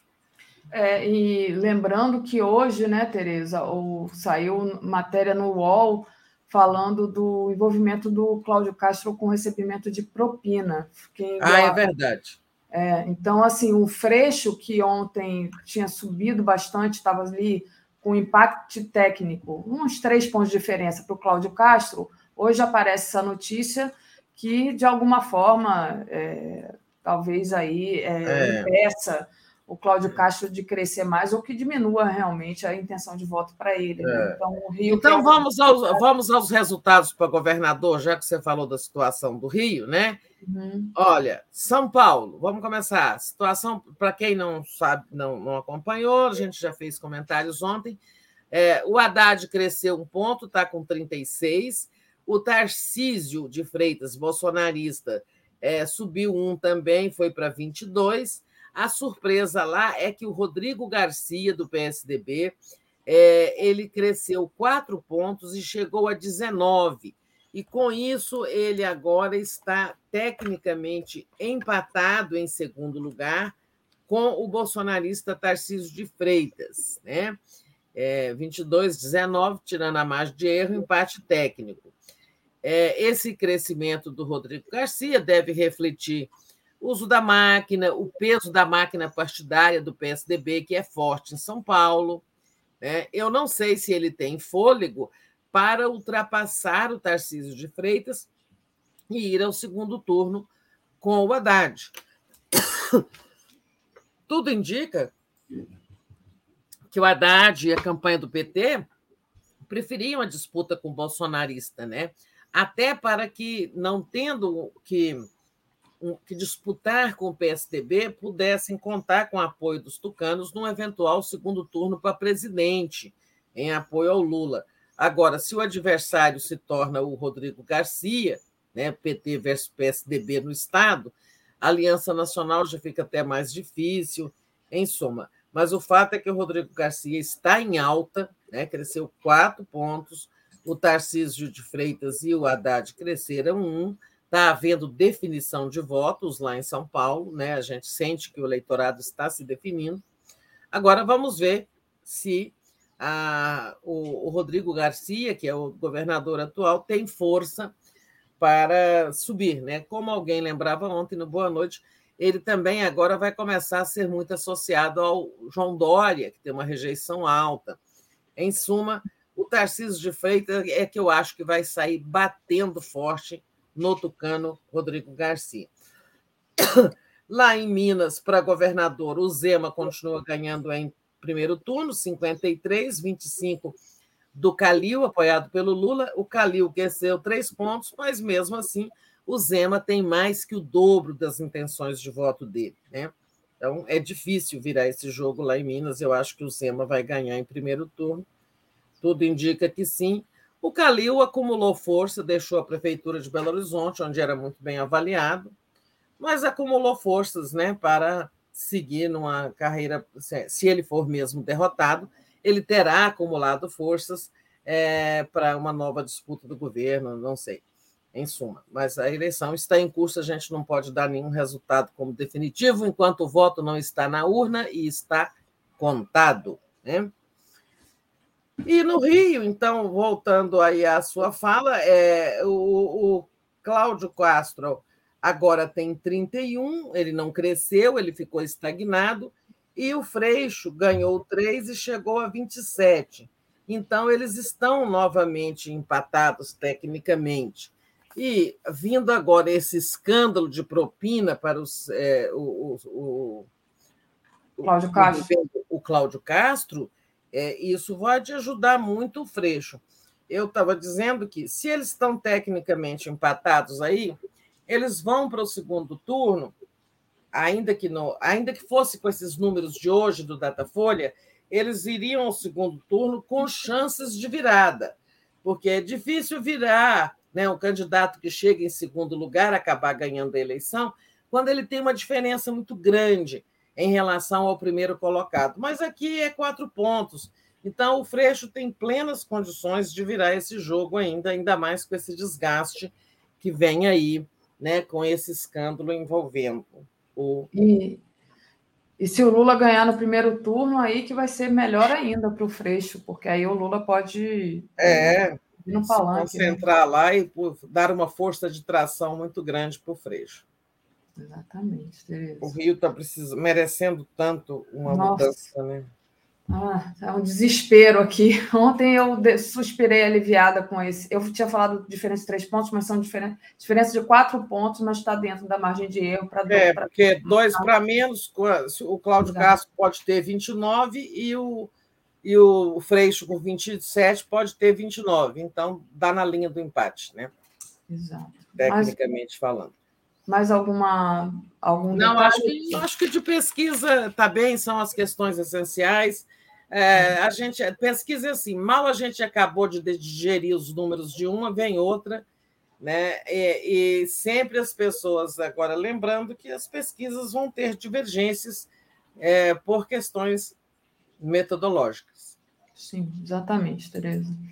É, muito bom, Tereza. Deixa eu agradecer ao pessoal que está acompanhando a gente aqui e pedir para o pessoal deixar o like, compartilhar a live. Quem puder, torne-se membro da TV 247 aí no YouTube. É, vamos lá. O Vermelho Pimenta diz: sou solidária à Vera do jeito que ela foi a Dilma. E sobre isso eu queria trazer até aqui um, uma opinião da Miri Lacombe. Enquanto Tereza falava, eu lembrei que eu tinha havia lido aqui no, no portal Brasil 247, só para colaborar aqui com a Vermelho Pimenta. Mas antes queria agradecer ao Fernando Bai. Qualquer eleição no Brasil são os pobres que decidem. Né? Então, que bom que os pobres estão com Lula. Daniel Miag, o Sul também tem que levar para o segundo turno Edgar e Requião. A Bernadette Graça, das Graças mandou aqui um apoio. E Ricardo Carvalho, ontem consegui convencer uma amiga que estava pensando em votar no Ciro, a votar no Lula no primeiro turno, pois votar no pedetista ajuda a levar a eleição para o segundo turno. É justamente isso, Ricardo Carvalho. Né? E o perigo também de levar essa eleição para o segundo turno, é bom que a gente se livre logo dela no primeiro turno. Então, obrigado por ter convencido a sua, a sua amiga. Tereza, é rapidinho, enquanto Deixa você comentar uma coisa aqui, Daphne. É claro que os pobres, sendo maioria da população, decidem eleição. É, o que eu estou destacando que essa eleição será decidida para os pobres é porque eles não se dividiram, né? O bloco dos mais pobres está coeso com Lula. Claro que não está 100%, né? mas está muito coeso. Porque quando os pobres, é, os mais pobres, se dividem, por exemplo, e se juntam ao voto dos estratos melhor aquinhoados, né? Eu estou falando aí de até dois salários mínimos, né? Então, essa faixa é que ela é, representa 50%, por exemplo, do eleitorado, o Datafolha trabalha com o número de 51 para compor sua amostra. Né? Isso tudo está defasado pela falta de um censo, mas é, quando a gente tem, por exemplo, hoje, que na faixa de até dois salários mínimos, 54% estão com Lula, isso faz uma diferença. Né? É, se tivesse uma divisão maior, é, é, essa você poderia ter um resultado diferente, ter um, um melhor favoritismo do, do Bolsonaro, uma melhor situação do Bolsonaro, porque a, a divisão por classe está muito clara, gente. Né? A partir de dois, em cinco, de, do, de, cinco, de dois a cinco salários mínimos tem empate técnico, de 5 a 10 o Bolsonaro começa a ganhar, e acima de 10 o Bolsonaro ganha bem, tem uma boa frente de 9 pontos sobre o Lula. Né? Olha como é o recorte de classe, clivagem de classe nessa eleição. Só para explicar melhor o que, que eu estou dizendo. Muito bom, e é isso mesmo. É, a Leila Matos, a Vera Magalhães sempre foi uma jornalista desonesta, nunca praticou um jornalismo imparcial, sempre foi tendenciosa, foi maldosa e cruel com Lula no velório da Dona Marisa, não consigo ter empatia por ela. É, então, trazendo esse superchat aqui da Leila Matos e também da Vermelha. É, o da tweet da Vera foi assim: case-se com alguém que não fará um comício na sua, na sua, no, no seu velório. No seu velório. Foi a fala dela que eu ia trazer aqui, Tereza a coluna da Mili Lacombe na UOL, em que ela fala justamente sobre isso, né? Prestar solidariedade à Vera Magalhães envolve lembrar o seu passado recente. Claro que nós somos contra qualquer tipo de violência contra jornalista, inclusive é, ontem também ficamos solidária a Maria Fernanda, que é apresentadora do DCM, né? Mais uma vez. é, então lembro do nome dela, que foi ameaçada com um áudio horroroso aqui, mas eu achei muito interessante a posição da Mili Lacombe, Tereza, porque ela justamente lembra disso, né? Enquanto a Dilma foi alvo da fúria covarde da extrema-direita, a Vela calou. Né? Também foi extremamente violenta de uma maneira simbólica contra a Dilma. Quando o Lula foi ao velório da dona Marisa, ela debochou. Né? Então, eu acho que vale a pena lembrar essa passagem. E está aqui no 247, quem quiser ir lá ler a posição, a coluna da, da Mili Lacombe, ou se quiser ir no UOL diretamente. Eu vou ler, não li não, mas vou ler. Me interessei, é, me interessou. É muito, muito interessante. É, ela, ela lembra justamente desse, dessa parte do velório da Dona Marisa, que a Vera debochou, sugeriu casássemos com alguém que não fosse fazer como o seu, seu velório. E quando a Manuela Dávida foi 62 vezes interrompida no Roda Viva, Vera disse que era jogo e que estava acostumada a atuar em ambientes cheios de homem, indicando que Manuela fazia drama ao reclamar da impossibilidade de concluir, concluir um pensamento sequer, né? E lembrou também aqui do, do Boulos, é, que a Vera sugeriu que fosse desligado é, porque o Boulos seria associado ao banditismo. Então, é, ela pediu a cabeça do Boulos, dizendo que se ele ia continuar escrevendo na Folha, porque aquilo era banditismo e não jornalismo. Isso. Então, então, a Vera Magalhães sempre foi uma caçadora da cabeça alheia. Eu lamento que ela esteja, esteja tendo esse acerto de contas com a vida, mas não por acaso foi ela que caiu nessa frigideira do bolsonarismo, né? É, é assim, não é, há alguma coisa que explica isso, né? E que são essas condutas aí, então, que muita gente está lembrando. Né? É, exatamente. É, é, é, importante lembrar que não se pode nunca alimentar esse tipo de violência. É, ela trabalhou muito para é, desacreditar um projeto de TV pública no país, sendo uma jornalista é, deveria entender a importância da comunicação pública e trabalhou muito para desmoralizar a TV Brasil e a mim como dirigente, sabe? Muito bom, Tereza. Tereza, mudando aqui de assunto, vamos falar é, das, dos tiros no pé do Bolsonaro, que a gente sempre gosta de ressaltar aqui. Bolson... Ontem a gente falava dos cortes na farmácia popular, né? Ele cortou ali os recursos, foi um tiro no pé, claro, né? porque muita gente é, precisa desses, desses medicamentos, e aí viu que deu um tiro no pé e ontem prometeu recompor o orçamento em 2023, quando ele não vai ser mais presidente, né? Então, será que isso engana alguém, Tereza? Será que as pessoas não, não percebem? Gente, com, eu fico é impressionada como é que ele não percebe isso, né? Que um programa como a, o, o, farmácia popular, que as, eh, sabe que caiu no gosto das pessoas, que é porque ele, ele dá remédios de graça para algumas doenças que atacam muitos brasileiros, hipertensão, é, arritmia, é, diabetes, né? uma série de, de remédios assim. E, e, e, que tem a marca do Lula, e ele não entender que cortar 95%, não sei quanto por cento dos recursos, como cortou também 95% do, do, do Minha Casa Minha Vida, que hoje chama Verde e Amarela, né? quem vai recompor esse orçamento é o Lula. E vocês sabem para quê? É porque esse, é, esse dinheiro foi cortado para garantir a integridade dos 19 bilhões das emendas de relator, RP9. Agora, para para Olha só o que, é que espera, espera pelo Lula em 2023, ele sendo eleito, para recompor o Farmácia Popular e o Minha Casa Minha Vida, que ele já prometeu que vai fortalecer, e eu espero que também voltar ao nome de batismo original, né? Minha é, Bolsa Família, Minha Casa Minha Vida, tudo isso, mais médicos, tá? O mais médicos precisa ser também teve corte orçamentário grande. Hoje ele chama-se Médicos pelo Brasil. Né? Ou seja, o Bolsonaro rebatizou e debilitou os programas que herdou dos governos PT. É, o Lula vai ter que fazer isso, sabe como? É, quando o governo quer meter, é, mudar uma destinação orçamentária, ele tem que aprovar um projeto chamado PLN, né, lá no Congresso. Então, vai ter que fazer PLN tirando dinheiro.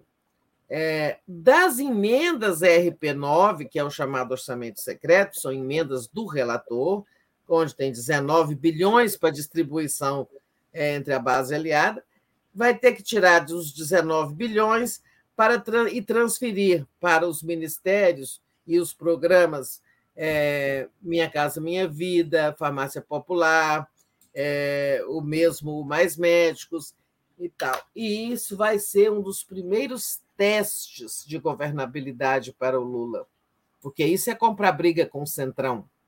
Né? Então, logo, logo no começo do governo, e outros programas, não é só isso. O, o, o, Lula vai ter que fazer um limpa, uma remontagem do orçamento de 2023. Tá? E isso exigirá aprovação de PLN. É, e, e para ter essa maioria, né? Quer dizer, isso vai comprar briga com o Centrão, ou então vai com o Centrão. Aí, tô bom. Por isso que é importante né, escolher bem o candidato a deputado federal e a senador. Muito bem, Tereza, exatamente. Não vai ser fácil. Tereza, queria agradecer a todos vocês que estão nos acompanhando aqui, pedindo para o pessoal não esquecer de deixar o like e compartilhar essa live. Queria só, antes da gente terminar, Tereza, que você comentasse. Eu estava falando com o Brian mais cedo aqui, como eu fiquei é, completamente chocada com a naturalidade em que o programa do Bolsonaro, o programa eleitoral, chama o Lula de ladrão ali, manipulando essa questão jurídica, dizendo que, enfim, que ele não é inocente, de uma cara de pau, uma coisa impressionante. E agora também é, nessa linha é, agressiva, né? A Michelle tenta ligar o Lula a incentivo às drogas. Assim, eu fico me perguntando como é que as pessoas caem num negócio desse. Mas passo para você falar da Michelle. Pois é, eu, eu fico pensando assim, qual é o limite da ofensa no programa eleitoral? Exato.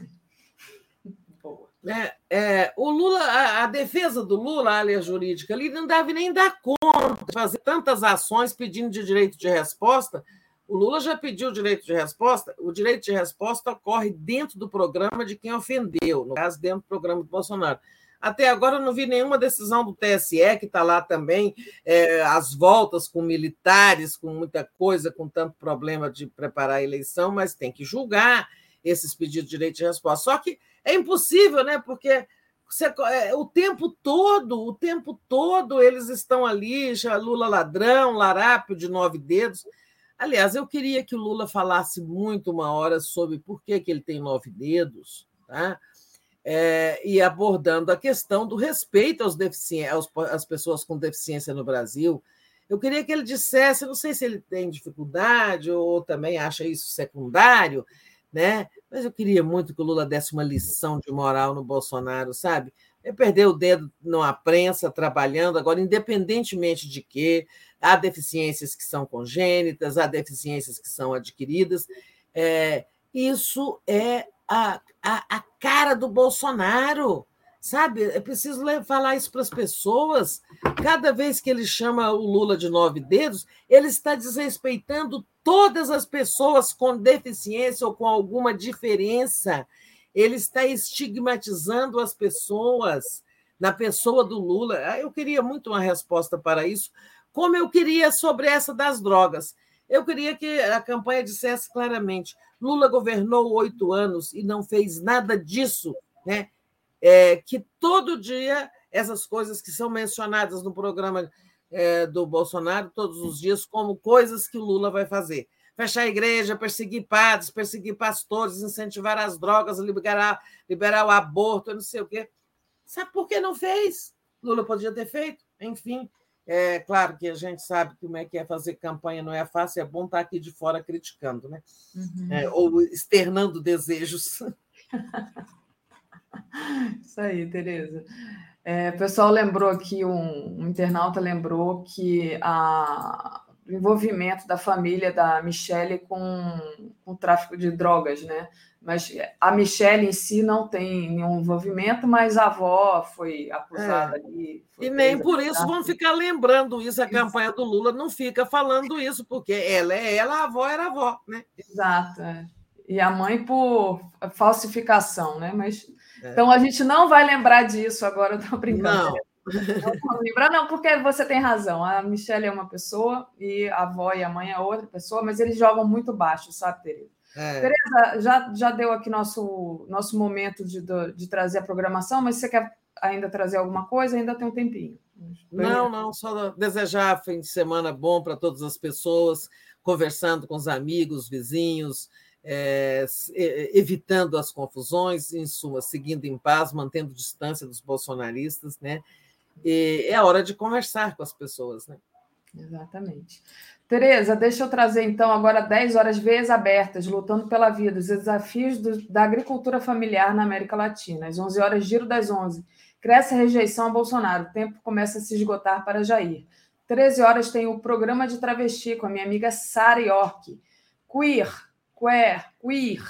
O tema da subversão, que povo é esse? Esse, esse aqui está interessante. Às 14 horas, tríptico 247 15 horas, a importância da representação dos movimentos sociais no Congresso. Foi uma entrevista que eu e o Auler fizemos com o Zé Maria Rangel e o Ricardo Berzoini, está muito interessante. Às 16 horas, o Léo Quadrado, às 17 horas, a semana no mundo, a Ucrânia está ganhando a guerra. Às 18 horas, os, os destaques da semana com a Camila França. Às 18h30, Boa Noite 247. 21 horas, Greenhalgh conta os bastidores de Lula no cárcere injusto imposto por Moro. 22 horas o dia em 20 minutos e às 23 horas a live do. Com isso, Tereza, encerro aqui nossa participação. Desejando feliz é, fim de semana. Feliz fim de semana, não. Bom final de semana Bom, para sim. todos. Mas pode ser feliz também. Né? Não é feliz. usual, mas é correto. Fiquem felizes no final de semana. Obrigada, Tereza. Fiquem em paz. Tchau, tchau. Beijo. Da comunidade. Tchau, tchau. tchau.